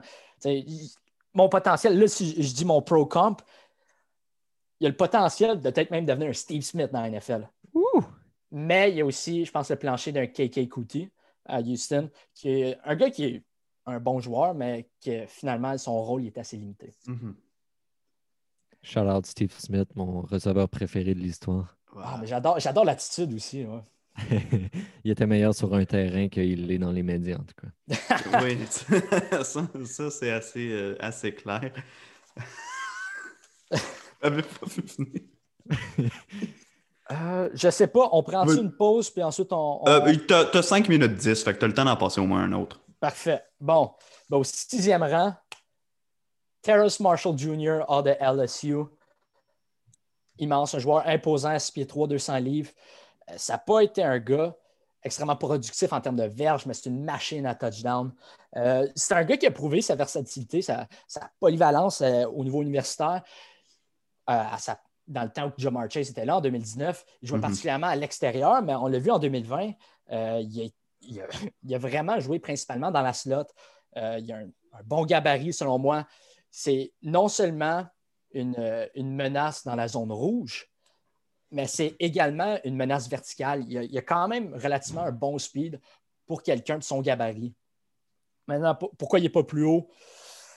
Je pense que j'ai encore des questions par rapport à son agilité, euh, ses changements de direction, son, sa précision de tracé, des fois, elle laisse à désirer, Principalement parce qu'il dépend euh, souvent de ses, autres qualités athlétiques, qu'il n'a pas eu besoin d'avoir les, tracés les plus précis, mais bon, ça, c'est un point négatif. Puis il y a aussi eu son, son, historique de, de ballon échappé qui, aurait dû être attrapé. Mais au final, devant euh, Terrace Marshall Jr., je le compare un peu à Devante Parker à Miami. Peut-être, euh, c'est un bon comp selon moi, parce que je Mhm. l'ai fait justement. Et Ouais. le, le bottom line pour moi, c'est un gars qui va sortir entre euh, peut-être en fin de première ronde ou en début de deuxième ronde. Puis ça va être un receveur numéro 2 dans une attaque, dans son rôle, disons, dans 2-3 ans. J'aime ton analyse. Moi, personnellement, Terrace Marshall, euh, je l'ai descendu un petit peu quand je suis retourné au tape. Pendant la saison, je l'avais super haut parce que c'est un joueur vraiment dynamique, un, un gros, un big play threat. Mais ce que. Moi, je vous l'ai dit tantôt, je suis un peu un gars de cliché. Puis Terrace Marshall, je trouve qu'il n'a pas l'air très focus. Tu l'as dit tantôt, ses tracés ne sont pas toujours précis. Il y a des, con- il y a des drops de concentration, puis il ne bloque pas. Donc, e- est-ce qu'il est passionné? Est-ce que c'est le genre de gars qui arrive concentré puis qui amène l'effort dans ses matchs? Euh, J'ai pas assez vu ça dans son tape. là. En- je pense qu'il a opt-out en plein milieu de la saison, juste avant un gros match. Si je ne me trompe pas, c'était contre Alabama. Oui. Donc, il y a certains scouts qui ont eu des questions par rapport à ça. Euh, c'est ce que j'aime moins un petit peu de Terrace Marshall, mais c'est sûr que si tu regardes un highlight reel de Terrace Marshall, il serait top 5 de cette QV-là. Il y a tellement de talent. Donc, euh, je, je remets vraiment pas en question ton évaluation parce que je suis d'accord que s'il atteint son plafond, euh, on va se demander comment ça qu'il n'a pas sorti plus haut. En cinquième place, Ouais. c'est un gars que j'aime vraiment. Moi, je suis un, ben, je suis un coach de receveur, puis ce gars-là, tellement bon techniquement. Rashad Bateman de Minnesota, Mhm. euh, 6 pieds 2, 210 livres. Un gars qui, en 2020, euh, n'était pas le même joueur qu'en 2019. En 2019, il a tout cassé. Euh, mais bref, Rashad Bateman, c'est un joueur, moi, c'est son intelligence. Il est capable d'attaquer les leverages. Il est tellement bon dans son. Il y, a, il y a tellement un arsenal en termes de, d'un plan pour faire ses releases, sa précision de tracé, euh, reconnaître quand s'arrêter dans les zones, s'ajuster au ballon. Il est capable de gagner les, les balles 50-50. Puis pour moi, c'est un gars qui est capable de gagner aux trois niveaux, c'est-à-dire dans les zones euh, courtes, intermédiaires et profondes. Mhm. Maintenant, je- je- pour moi, là, là, d'un point de vue coaching, c'est un gars que j'adore. J'ai rien de négatif à dire sur lui, mais c'est pas le même athlète que peut-être mon top 4 est. Il y a, il y a un plafond, selon moi. C'est, sa séparation n'est pas faite à cause de sa vitesse, c'est à cause qu'il est capable d'être intelligent. Mhm. Euh, un autre red flag, c'est peut-être que sa saison 2020 a vraiment pas été aussi bonne en termes de production qu'en 2019. Je ne sais pas s'il était blessé. J'ai rien vu là-dessus. Mais visuel- visuellement, il n'y avait pas de l'air du même joueur. Puis sinon, le fait, un peu comme que vous avez mentionné euh, pour Marshall Jr. à LSU, il a, déclaré pour le, repêchage à la mi-saison. Ça, ça pourrait être interprété de différentes manières par les équipes. Mais au final, pour moi, Rashad Bateman, c'est un gars qui a un haut plancher, mais pas nécessairement le plus haut plafond. Euh, ça va être un excellent, excellent euh, receveur numéro 2 dans la NFL, qui a peut-être le potentiel d'être un receveur numéro 1, mais pas un, joueur élite. Mais ça va être un gars qui va être dans la NFL pendant longtemps. Moi, je le compare, son plancher à Mohamed Sanu, son plafond à Keenan Allen. Il reste de se retrouver à peu près à mi-chemin entre les deux. Très intéressant. Juste pour répondre à ce que tu disais par rapport à sa dernière saison, euh, j'ai peut-être des petits, un peu de contexte pour toi. Rashad Bateman, euh, il a attrapé la COVID avant la saison. Exact, il était malade, c'est ça. Oui, puis c'est un gars qui fait de l'asthme assez sérieuse, donc il a perdu 10-15 livres. Il avait opt-out pour la saison, puis finalement, plus ça approchait, plus il avait envie de jouer au football. Fait qu'il est revenu, mais il a dit dans des entrevues qu'il n'a jamais retrouvé son souffle, il n'a pas réussi à reprendre les 10-15 livres qu'il avait perdus. Donc, c'est sûr que c'est un facteur. Euh, et il y a également son corps arrière, Tanner Morgan, qui pue. Il n'est pas bon. Mhm. c'est tout ce que j'avais à dire sur Rashad Bateman. Euh, je l'ai euh, assez proche de toi. Là. Toi, tu l'as cinquième, moi, je l'ai quatrième, mais c'est vraiment une excellente analyse. C'était vraiment juste le contexte que j'ai à ajouter sur sa saison 2020. Mais ouais, puis écoute, je vais prendre la parole euh, pour une fois, là, parce que c'est ça, c'est ma première euh, année d'études profondes des prospects, donc je ne me suis pas rendu nécessairement jusqu'à numéro 10 pour euh, évaluer mes receveurs, mais pour Richard Bateman, c'est un peu, j'avais, l'évaluation en général tournait pas mal autour de la même chose que ce que tu as dit, Adam, puis j'avais le même truc que toi de dire que c'était pas aussi flashy qu'on dirait qu'on sentait que ça pouvait aller. Puis quand, quand je me suis mis euh, à m'informer sur le contexte et tout, puis que je suis retourné voir le tape de 2019, je me suis dit, OK, là, on a vraiment un joueur un petit peu plus spécial. Mais encore là, c'est facile de dire ça, mais on ne sait pas s'il va revenir à cette forme de 2019-là. Donc, on ne sait jamais avec la santé puis le, maudit virus, on ne sait jamais comment ça vire. Euh, mais sinon, euh, je, suis d'accord vraiment avec tout ce que tu as avancé là, par rapport à lui comme athlète, comme joueur je ne sais pas pour les comparatifs, là, je ne suis pas euh, non plus monsieur comparaison là, pour, euh, pour revenir à ce que Manu a dit tantôt. Mais euh, sinon, ça va pour l'évaluation. Tu peux passer au numéro 4. Numéro 4, un gars que je pense qu'il est quand même assez polarisant. Diami Brown de l'Université de North Carolina. Oui, j'adore le gars. Euh, 185 livres. Je pense qu'il moyennait, ben, exactement 20 verges par réception au cours des deux dernières années. C'est une menace verticale. Euh, selon moi, il a un bon burst. son habileté à, s'ajuster au ballon, particulièrement si c'est un mauvais lancer dans les zones profondes, il est capable de tracker le ballon. Euh, il est bon dans les situations euh, d'attraper contesté. Il est capable de s'arrêter sur un dissous. Puis il a une habileté relativement correcte pour euh, gagner des verges après l'attraper. Maintenant, qu'est-ce qu'on dit de sa plus grande faiblesse? C'est vraiment qu'il a couru à peu près trois, quatre différents tracés dans son temps à, l'Université de North Carolina. Mais je ne pense pas que je peux le blâmer là-dessus. C'est Phil Longo, son coordinateur offensif. C'est le même coordinateur offensif qui était là à Ole Miss dans le temps qu'il avait AJ Brown et DK Metcalf. Puis qu'est-ce qu'on disait sur ces gars-là? C'est qu'ils ne couraient pas assez différents tracés. C'était pas varié. C'était peut-être des one-trick pony, comme on dit en anglais. Puis les deux connaissent du gros succès dans la NFL. Les deux connaissent du gros succès. Là, je ne dis pas que Diami Brown, c'est AJ Brown ou DK Metcalf, mais je dis, moi, je pense qu'il y en a beaucoup plus dans son arsenal que ça a paru sur le tape. Euh, sinon, si je regarde l'autre faiblesse que j'ai vraiment mentionné, c'est son, son, placement de main. Des fois, il est bizarre, ça, des fois, ça mène à, des, à, des, échappées, mais. 15 échappées lors des deux dernières saisons, ça, c'est peut-être un red flag. C'est un red flag, mais moi, je pense que c'est quelque chose qui se corrige. exact, beaucoup plus que d'autres choses. C'est ça, ça n'avait pas de l'air que ça pas, pas de l'air de quelque chose de, de mental, c'est vraiment son placement de main. Puis avec les répétitions, selon moi, ça va s'améliorer. Puis un autre red flag qui est plus un, je ne sais pas, l'appeler un drapeau orange, son, son, habileté dans, dans la zone rouge il n'y a rien vraiment sur le tape qui montre grand-chose. Euh, je ne peux pas vraiment avoir une analyse si je n'ai rien vu là-dessus. Donc, euh, au final, moi, je pense que c'est un stud wide receiver number two qui a vraiment le potentiel d'être un excellent receveur numéro un dans la NFL. Mhm. Euh, je pense que ça va être une meilleure version de Nelson Aguilar. Je ne pense pas qu'il va être aussi bon qu'un Stephon Diggs, mais c'est un peu dans le même moule de joueur. Qu'est-ce que tu penses de Will Fuller comme comparaison? Mais Will Fuller, moi, je pense que c'est plus un one-trick pony que qu'est-ce que euh, Diami Brown. Je l'ai entendu, la Will Fuller, mais je pense. Will Fuller, je pense qu'il est légèrement plus dynamique que Diami Brown. Diami Brown est extrêmement dynamique, mais Will Fuller, c'est vraiment un top speed de fou. Track speed, C'est ça. Je pense que c'est pas exact. Je pense que Nelson Aguilar lui ressemble plus dans ce qu'on a vu sur le j'aime ça, j'aime ça. Mais ça va être un meilleur joueur que Nelson Aguilar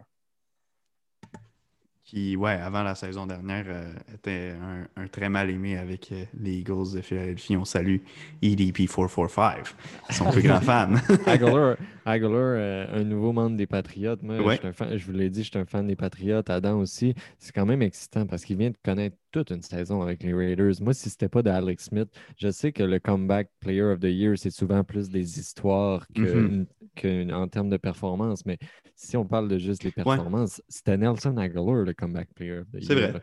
Il y a eu vraiment toute qu'une saison. Donc, euh, ouais, c'était juste ce que j'avais à dire euh, sur Aguilar. J'aime ta comparaison. Puis je pense que s'il y a une carrière euh, similaire à ce que Aguilar semble être en voie d'avoir s'il continue comme l'année passée, c'est un joueur intéressant. Ouais, maintenant, il reste à savoir c'est qui, qui va être le corps arrière en Nouvelle-Angleterre cette année, parce que je pense pas que Cam Newton a peut-être la même capacité en termes de, bras, de précision que, que, Derek Carr. Non, certainement pas. Non, ça, c'est sûr et certain que non. Vas-y, top 3 maintenant. On entre, euh, on entre dans l'artillerie lourde. On sait qui va se retrouver dedans. On ne sait pas nécessairement dans quel ordre, mais on connaît très bien ces gars-là. Vas-y, Adam. Non, ben, honnêtement, le, top 3, ça trois, les trois pourraient être en première place. C'est un argument à faire pour les trois. Euh, ça a tellement été difficile. Je pense que je l'ai changé d'ordre et tout, mais. Ça dépend de l'équipe qui pige aussi. Oui, ah, ça a tellement un gros contexte. Selon moi, c'est très possible que le troisième de ces receveurs-là connaisse la meilleure saison, simplement parce qu'il va être dans une meilleure équipe. Euh, à l'exception peut-être si tu fais choisir par les Dolphins euh, au troisième rang, tu es déjà dans une sixième, sixième. Au sixième rang, excuse. C'est vrai, ils vont aller Titan. Euh, mon troisième rang, je pense, je ne l'ai pas vu là souvent, mais j'ai Jamar Chase. Oh! Ouais. Euh, récipiendaire du Beletnikov en 2019, saison historique avec Joe Burrow. Un peu, qu'est-ce qu'on parlait des trades qui ne matchent pas les habiletés, c'est juste six pieds, mais il gagne toutes les balles 50-50. C'est assez impressionnant. C'est un gars agressif au ballon, un gars qui peut être très physique. Euh, il a dominé au niveau universitaire des gars comme Trevon Diggs, AJ Terrell. Euh, il a une excellente vitesse, polyvalent, balle profonde. Il a quasiment juste des points positifs. Maintenant, il faut. Je sépare quasiment des cheveux en décidant de c'est quoi ses faiblesses. C'est des faiblesses, c'est relatif au gars. Euh, il se fait souvent jammer. moi, je pense que c'est quelque chose qui se corrige. Simplement parce que je l'ai mentionné, c'est un gars extrêmement agressif. Il pense qu'il peut dominer tous les gars, euh, tous les demi-défensifs, tous les demi-coins physiquement. Mais je pense que quand tu affrontes, disons, un Jalen Ramsey, tu ne vas pas être capable de gagner de cette manière-là sur ton release. Il faudra que tu rajoutes d'autres affaires dans ton arsenal. Tu ne peux pas juste dépendre de tes habiletés physiques. Un autre point négatif, euh, moi, je pense qu'il est, ben, est, certainement moins agile qu'un Jalen Waddle. Donc, euh, c'est un, point négatif, entre guillemets, encore une fois. Mhm. c'est, sa précision de tracé n'est pas nécessairement là. Puis encore une fois, c'est juste parce qu'il est tellement, tellement un bon athlète. S'il rajoute sa précision de tracé, selon moi, il pourrait clairement être le numéro un. Mais là, j'avais à les distinguer, j'ai fait mes préférences, j'ai mon propre biais, qu'est-ce que je préfère en receveur?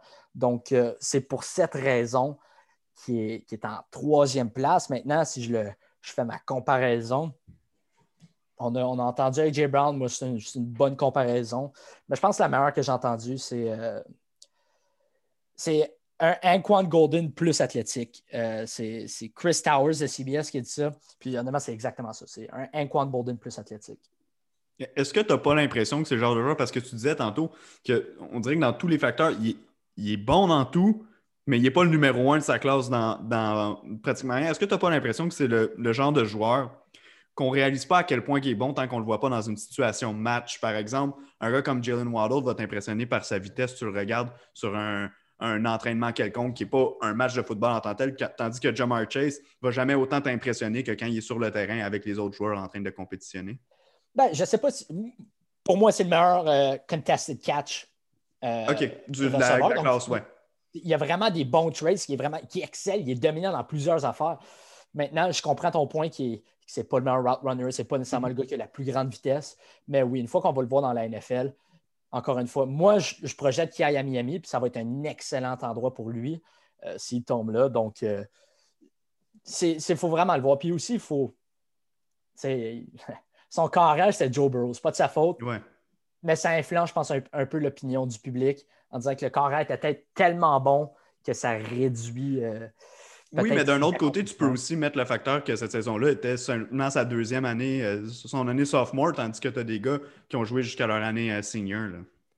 C'est Ben, vrai. les deux autres. Mais Ben- justement, tu parles que du fait que c'était sa saison sophomore. Moi, j'ai une question pour vous. Si Jamar Chase avait connu la saison de l'an dernier cette année, ou peu importe que qu'il y avait Declare après cette saison-là, est-ce qu'on parlerait de lui d'une autre manière? Est-ce que ça serait un, un wide receiver one assuré si c'était frais dans notre mémoire? Ouais, ben, c'est particulièrement si, si Joe Burrow n'est pas là et il connaît exactement la même saison. Moi, c'est clair, net et précis que c'est le receveur numéro un. Euh, maintenant, il puis faut aussi considérer que cette année, il aurait probablement été un meilleur receveur que l'année dernière en termes de, de technique, de route Mhm. running. Mais ce n'est pas quelque chose que je peux assumer qu'il a fait dans son, euh, disons, pendant sa pause, euh, son, son année sabbatique de football. Mais bref, euh, oui, je, suis d'accord avec toi que s'il avait joué et avait produit comme qu'il avait fait en 2019, cette année, ben, ça aurait été un receveur numéro ça aurait été le receveur numéro un. Mhm. Mais, mais en même temps, est-ce que vous ne trouvez pas que c'est un receveur qui avait un peu tout à perdre de jouer cette année? C'est-à-dire que sa cote était tellement haute. Sais- absolument. Puis, tu sais, au prochain épisode qu'on va faire, je vais faire ma liste des, des edge rushers. Pour moi, puis je, je compare pas du tout les deux joueurs, là, pas du tout, mais tu vois, un gars comme Gregory Rousseau, c'est un gars qui avait tout à gagner à pas jouer cette année parce qu'on lui a donné un profil de joueur de première ronde alors que ses habiletés sont pas là du tout, du tout, du tout. Donc, euh, donc le- évidemment, Jamar Chase est un joueur immensément plus talentueux que, Gregory Rousseau, mais c'est un peu la même chose. Il a tellement bien fait avec un une équipe Cendrillon, littéralement, probablement une des plus belles histoires qu'on a eues au, college football depuis tellement longtemps. Euh, Joe Burrow qui a peut-être eu, en fait, qui a assurément eu, en tout cas, moi je trouve que oui, la meilleure saison de college football pour un corps arrière euh, à sa dernière année à l'université. Euh, donc je pense que, comme tu dis, probablement que tu as raison. Puis probablement que sa cote aurait possiblement euh, euh, baissé cette année si c'était pas de, de ça. Il aurait quand même été un first round talent, là, entendons-nous. Il y a- Le gars aurait quand même euh, sorti haut. On, aurait, on sait qu'est-ce qu'il est capable de faire. Mais je pense que ça y aurait pu lui coûter, oui, quelques rangs si, euh, s'il avait joué cette année. Puis Ouais, si, je reste dans même si je reste dans la même comparaison que tu as faite avec Gregory Rousseau, Mhm. la différence, c'est que Jamar Chase a performé dans son Pro Day. Puis tu es supposé de performer dans ton Pro Day. C'est, c'est- tout est fait en ta faveur. Mais Gregory Rousseau, ça a été un échec to- total. Il s'est fait outshine par Jalen Phillips, qui Jalen Phillips est excellent, mais il y a Ouais. d'autres points d'interrogation. Mais bref, on va en parler une autre semaine. Mais C'est ce que j'appelle, Gregory Rousseau, c'est ce que j'appelle un prospect papier. C'est- c'est c'est une bonne idée sur papier, puis euh, une fois que tu arrives sur le, le tape, c'est peu convaincant. Mais vas-y, en- enchaîne. ben, c'était Manu, je pense que Manu, tu Oh. Excuse-moi, euh, Manu. Non, mais c'était vraiment juste pour répondre à ce que tu disais par rapport à Jamar Chase. Je suis 100% d'accord avec toi. Tu sais, J'amenais le fait que euh, c'est pas frais dans notre mémoire, puis ça l'a Mhm. peut-être un petit peu puni par, euh, sur les classements de certains analystes, mais c'est pas du tout une critique. Euh, moi, euh, quand on parle de des millions de dollars, je me range toujours du côté du joueur. C'est facile quand on est dans notre salon de dire ah, j'aurais aimé ça le voir jouer cette année, mais Ouais, ouais. Si tu es à la place du gars, euh, que tu vois que LSU, ils ont perdu littéralement tous leurs bons joueurs. Là. Il n'y avait plus de talent cette année. Il n'y avait pas un bon corps arrière. Jamar Chase il avait tout prouvé ce qu'il avait à prouver. On ne va pas aller mettre des, des millions de dollars en jeu juste Non, pour aller jouer une autre saison. Donc, non, c'est Tu ça. risques c'est de te blesser en plus. Exactement, non. ça, Je ne le critique pas du tout. C'était vraiment juste pour Mhm. poser la question parce que je me demande si, euh, s'il aurait peut-être pu euh, s'assurer vraiment d'être un top 5 prospect dans toute la classe s'il avait joué cette année. Mais encore là, c'est vraiment, je le répète, c'est pas pour le critiquer. Puis euh, j'aurais fait la même chose à sa place. Bon, receveur numéro 2. Il me reste deux gars d'Alabama. Oui. Maintenant, ça va être lequel qui, selon moi, est la coche par-dessus l'autre? Drumroll. Numéro 2, j'ai Jalen Waddle. Ah Euh, ouais, OK. Je sais, il y a beaucoup de gens qui l'ont numéro 1 également. Jalen Waddle, Ouais. j'allais numéro 2. Euh, maintenant, on connaît ses forces. Euh, joueur explosif, on, on, souvent comparé à Tyreek Hill, capable d'aller chercher des verges après l'attraper. Euh, un peu comme Rondell Moore que j'ai mentionné plus tôt, menace de coup de circuit à chaque jeu. Euh, le gars, il, est beaucoup plus diversifié. Comme il court des tracés beaucoup plus diversifiés qu'on a vu, disons, Henry Ruggs courir l'année d'avant. Euh, il peut s'arrêter sur un dissous, créer la séparation, je pense, c'est un peu son, sa, sa, marque de commerce. Les double moves, il fait quand même bien ça. Les attrapés contestés, on a vu des attrapés spectaculaires. Maintenant, ses faiblesses, encore une fois, c'est légèrement tiré par les cheveux, mais euh, souvent, il laisse le ballon venir à son corps. Il ne va pas aller chercher le ballon avec ses mains. Euh, il se fait jam à l'occasion quand, euh, quand, il est mis à l'extérieur, quand il est wide out. Ce n'est pas un excellent bloqueur. maintenant, il y, a, le risque de blessure, la cheville. Mm-hmm. Je pense que c'est correct, mais c'est quand même un point d'interrogation c'est pas le, il ne court pas les, des tracés aussi précis que Devante Smith. Et aussi, je pense, ça c'est peut-être mon plus gros red flag. C'est à beaucoup d'occasions, dans des situations critiques, Alabama avait tendance de créer le jeu pour Devante Smith et non pour Jalen Waddle. C'est, peut-être une raison de match-up. Euh, c'est peut-être que Jalen Waddle a peut-être eu moins l'occasion justement parce qu'il s'est blessé. Mais dès l'année recrue, à, Devante Smith. On, l'a vu faire des gros jeux dans des moments critiques. C'est pour ça que moi, je donne le edge à Smith par rapport à, Jalen Waddle. Mais ça étant dit, Jalen Waddle pourrait être receveur numéro un, puis je ne serais absolument pas choqué. c'est, un gars qui, qui, pourrait potentiellement aller dans le temple de renommée si toutes les, les astres s'alignent. Mais mon, mon, je ne vais pas utiliser la comparaison de Tyreek Hill simplement parce que j'aime pas ça comparer, disons, un, gars qui est qui va au Pro Bowl à chaque année, qui est un All Pro pratiquement à chaque année. Je vais comparer à une meilleure version d'un petit Cordarrelle Patterson. Ou sinon, un meilleur, j'espère. Hein? Ben oui, ben, sinon. Euh, mais c'est vraiment un peu dans, dans termes de versatilité, toutes les affaires comme ça. Je pense que Cordarrelle Patterson, c'est un bon comp. Sinon, peut-être une version plus rapide, mais moins précise que Stephon Diggs. Mais c'est vraiment difficile, euh, je pense, comparer Stephon Diggs, euh, pas Stephon Diggs, mais Jalen Waddle, un receveur dans la NFL présentement. Tu vois, c'est pour ça qu'on a Adam qui, qui, analyse les receveurs, un gars qui connaît la position. Euh, moi, j'ai parlé des QB tantôt, puis euh, moi, en tant que corps arrière, peu importe comment tu attrapes le ballon, tant que tu l'attrapes, je suis content. Mais Adam, il a parlé de Jalen Waddle qui laisse le ballon frapper son corps. Euh, je ne l'avais pas noté dans mes analyses, mais maintenant que tu le dis, c'est vrai qu'il fait ça. comme j'ai dit, moi, en tant que QB, tant que tu l'attrapes, je suis content, mais c'est vraiment, c'est relevant comme analyse. C'est vraiment intéressant. si je peux seulement répondre peut-être par contre à ton inquiétude par rapport à son rôle dans l'offensive versus Devontae Smith, euh, je pense que c'est un petit peu par rapport aux limitations de Mac Jones aussi. Je pense que Jalen Waddle, toi qui es un fan des Pats, tu as souvent vu euh, ce rôle-là aussi dans l'offensive des Pats, le rôle Brandon Cooks, le rôle de Bird. Euh, un gars qui est là pour faire reculer les safety adverses, pour mm-hmm. demander de la, du respect de la défensive adverse. Je pense que Jalen Waddle, c'était souvent ça son rôle. c'était un field stretcher, c'était un gars qui commandait beaucoup d'attention. Puis pendant ce temps-là, Devontae Smith, il, avec son rock running incroyable, il était toujours capable de se démarquer dans les zones courtes et intermédiaires. Puis ça, euh, je pense que c'était la meilleure manière d'accentuer les forces de Mac Jones. Ouais, puis tu sais, Jalen Waddle n'a jamais joué ses, c'est-à-dire ses meilleures années de college, je ne les ai pas eu avec des carrières. Tu as, dit Mac Jones, mais même avant, quand c'était toi, qui n'était pas nécessairement réputé pour la force de son bras. Donc, si lui aboutit dans une équipe avec un carrière qui a un gros bras, ce qui est loin d'être impossible, euh, ça pourrait quand même devenir une combinaison intéressante. On pourrait voir des facettes de Jalen Waddle qu'on n'a jamais vu avant, une, manière de l'exploiter qu'on n'a pas vu avant. Donc, pour ça, c'est assez incroyable. Mais comme Manu il dit, ton analyse de receveur est assez poussée. Je pourrais pas. Euh, je pourrais pas venir. Euh, tu vois, moi non plus, je n'avais pas remarqué nécessairement qu'il attrapait beaucoup avec son corps plus qu'autre plus chose. Ben, mais c'est intéressant à prendre. Pour le top 3 en général, c'est faut que j'essaie de les distinguer. C'est là que tu mhm. vas vraiment genre. ah ouais, ils sont proches. Dans les affaires. Ils sont, vraiment proches. Puis l'argument, tu peux les mettre dans n'importe quel ordre, puis tout le monde serait Ah, oh, ok, c'est raisonnable. Mais, je suis surtout curieux de savoir pourquoi tu as Devante Smith premier, parce que Devante Smith a comme atteint le pic du hype quand il a gagné euh, le trophée Heisman, quand ils sont allés, quand il a connu son, son match de fou au National Championship. Puis on dirait que depuis ce temps-là, évidemment, il est encore dans le top 3 de tout le monde, mais on dirait que tout le monde a juste trouvé des moyens de, de, faire baisser euh, euh, Devante Smith dans leur classement depuis. Donc, je suis intéressé de savoir comment, comment est-ce qu'il aboutit toujours au numéro 1 de ton classement. Ben, le seul point négatif, puis c'est le point négatif, parce que c'est un gros point d'interrogation, c'est son poids.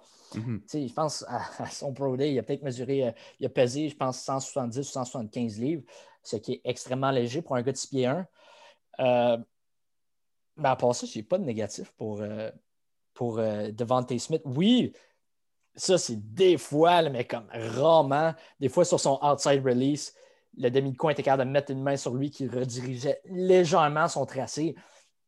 Mais à part ça, Devante Smith, tout ce qu'il fait, c'est parfait. Je comprends qu'il n'a pas le même top speed euh, qu'un Jalen Waddle, mais il est quand même quick, il est rapide. Ses releases, il faut que tu mettes la main sur lui pour pouvoir l'arrêter. Puis j'ai vu personne le faire. J'ai vu personne le faire sur ses releases.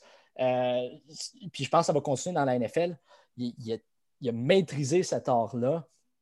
Euh, je comprends que oui, dans l'attaque à, Steve euh, Sarkisian, qui est rendu l'entraîneur-chef à, Texas, oui, ils ont donné beaucoup de screen euh, à, Devante Smith, mais moi, je pense, quand tu es un bon coordinateur offensif, tu mets le ballon dans les mains de ton meilleur joueur. Ce joueur-là, c'est Devante Smith. je l'ai mentionné, sa précision de tracé qui est probablement son meilleur atout il, attaque le ballon, il attaque le ballon, il gagne les, balles 50-50. Pour un gars tellement léger, il est capable de le faire.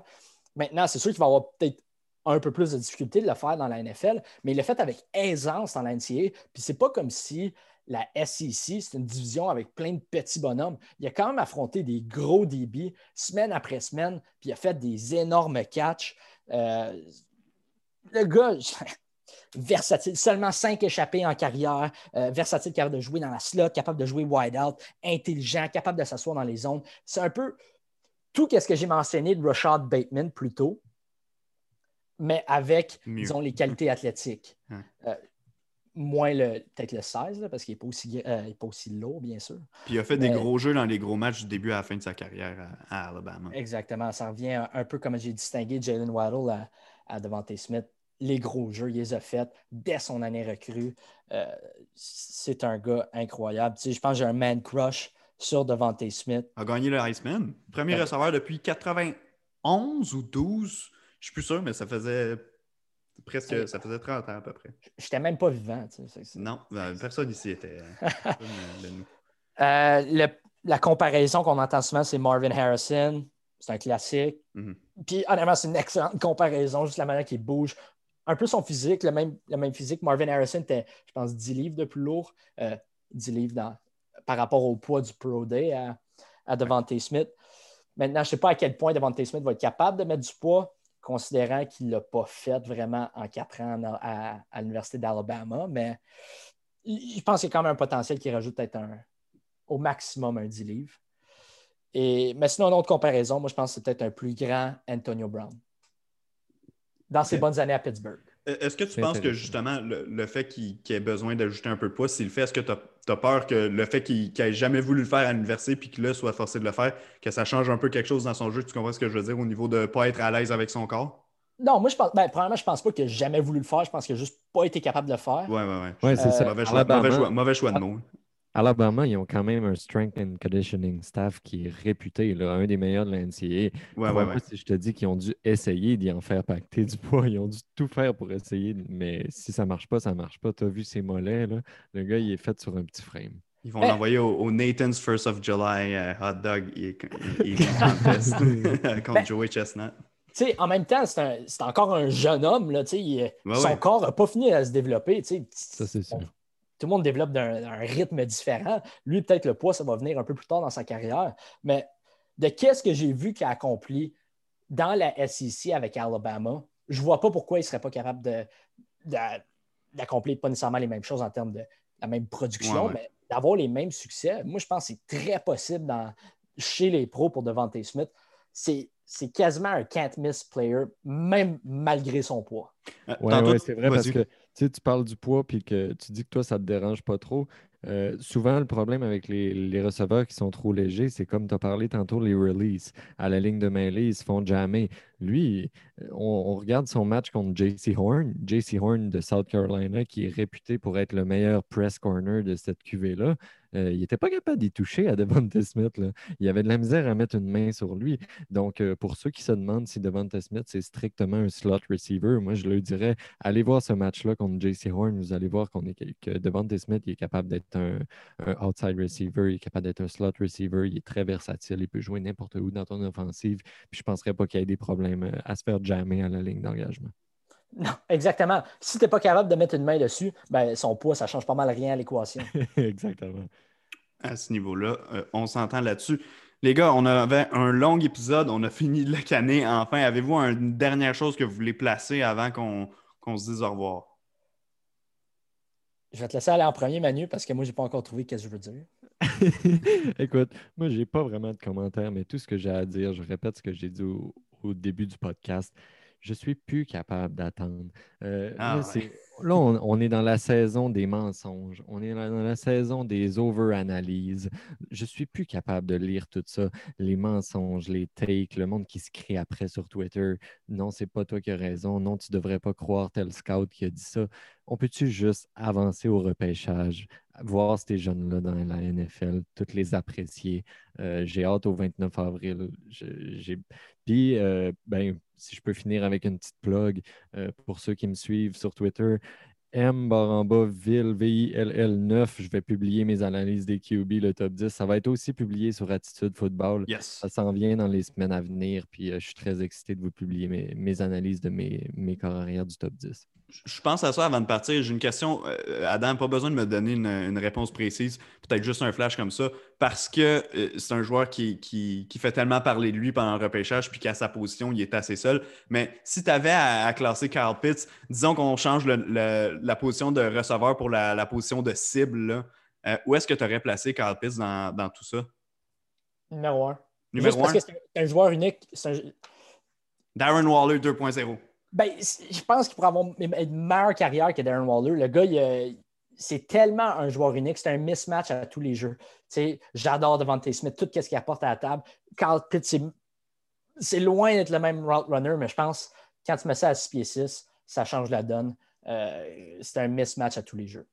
Ouais, puis tu sais, utilisé non seulement comme, comme tight end et comme receveur, mais vraiment dans tous les espaces de receveurs. On le voit aller un peu partout, puis dans la zone rouge, complètement poison. Je ne sais pas comment Florida a réussi à l'isoler un contre un aussi souvent dans des euh, situations de zone, payante, mais tu peux le mettre n'importe où, littéralement, sur le terrain, puis il gagne complètement tous ces, euh, tous jeux. Puis tu sais, on le voit. Peut-être que Manu, qui, a regardé beaucoup de Gators, tu vas peut-être euh, pouvoir mieux breaker que moi ça, mais tu les, tracés d'options avec lui qui couraient soit le slant à l'intérieur ou le corner à l'extérieur quand il était opposé à un contre un. Je veux dire, il n'y a personne qui était capable de l'arrêter. Non, tu as 100% raison. Je n'ai pas grand-chose à rajouter là-dessus. C'est sûr que, comme tu as dit, il y a eu souvent des match-ups favorables. Des fois, on se demandait pourquoi les équipes adverses continuaient à le couvrir avec euh, des secondaires ou avec des safety, alors que clairement, euh, il, aurait mérité d'être contre le cornerback le numéro, un, de l'autre côté. Euh, mais oui, je pense que peu importe qui tu mets contre lui, euh, même si tu mets ton cornerback numéro un, il va, ton cornerback va être plus petit que lui. Il est capable de gagner avec ses qualités athlétiques. Il est capable de gagner avec son size. Donc, euh, comme Adam disait, c'est un, can't miss. On ne peut pas se tromper avec Kyle Bon, ben les gars, sans plus tarder, on va mettre fin à cet épisode. Tout le monde, merci beaucoup de nous avoir écoutés. Euh, ça a été un, Ça faisait longtemps qu'on n'avait pas eu un long épisode. Mais là, on en a eu un. On risque d'en avoir d'autres au cours des prochaines semaines. On a encore plusieurs positions à analyser en vue du repêchage. Le prochain épisode, promis, juré, je fais mon premier top 10 à vie d'une position, d'un espoir. Ça va être les Edge Rushers. Donc, bien hâte de faire ça. Vous pouvez nous suivre sur Facebook, Twitter, Instagram, Attitude Football. Vous ne pouvez pas nous manquer. AttitudeFootball.com. Sinon, pour le site web, Bien sûr, le podcast est disponible sur Apple, Apple Podcast, Google Podcast, Spotify et sur toute bonne plateforme de podcast. Les gars, merci beaucoup d'avoir été là. Ah, ça m'a fait plaisir, René.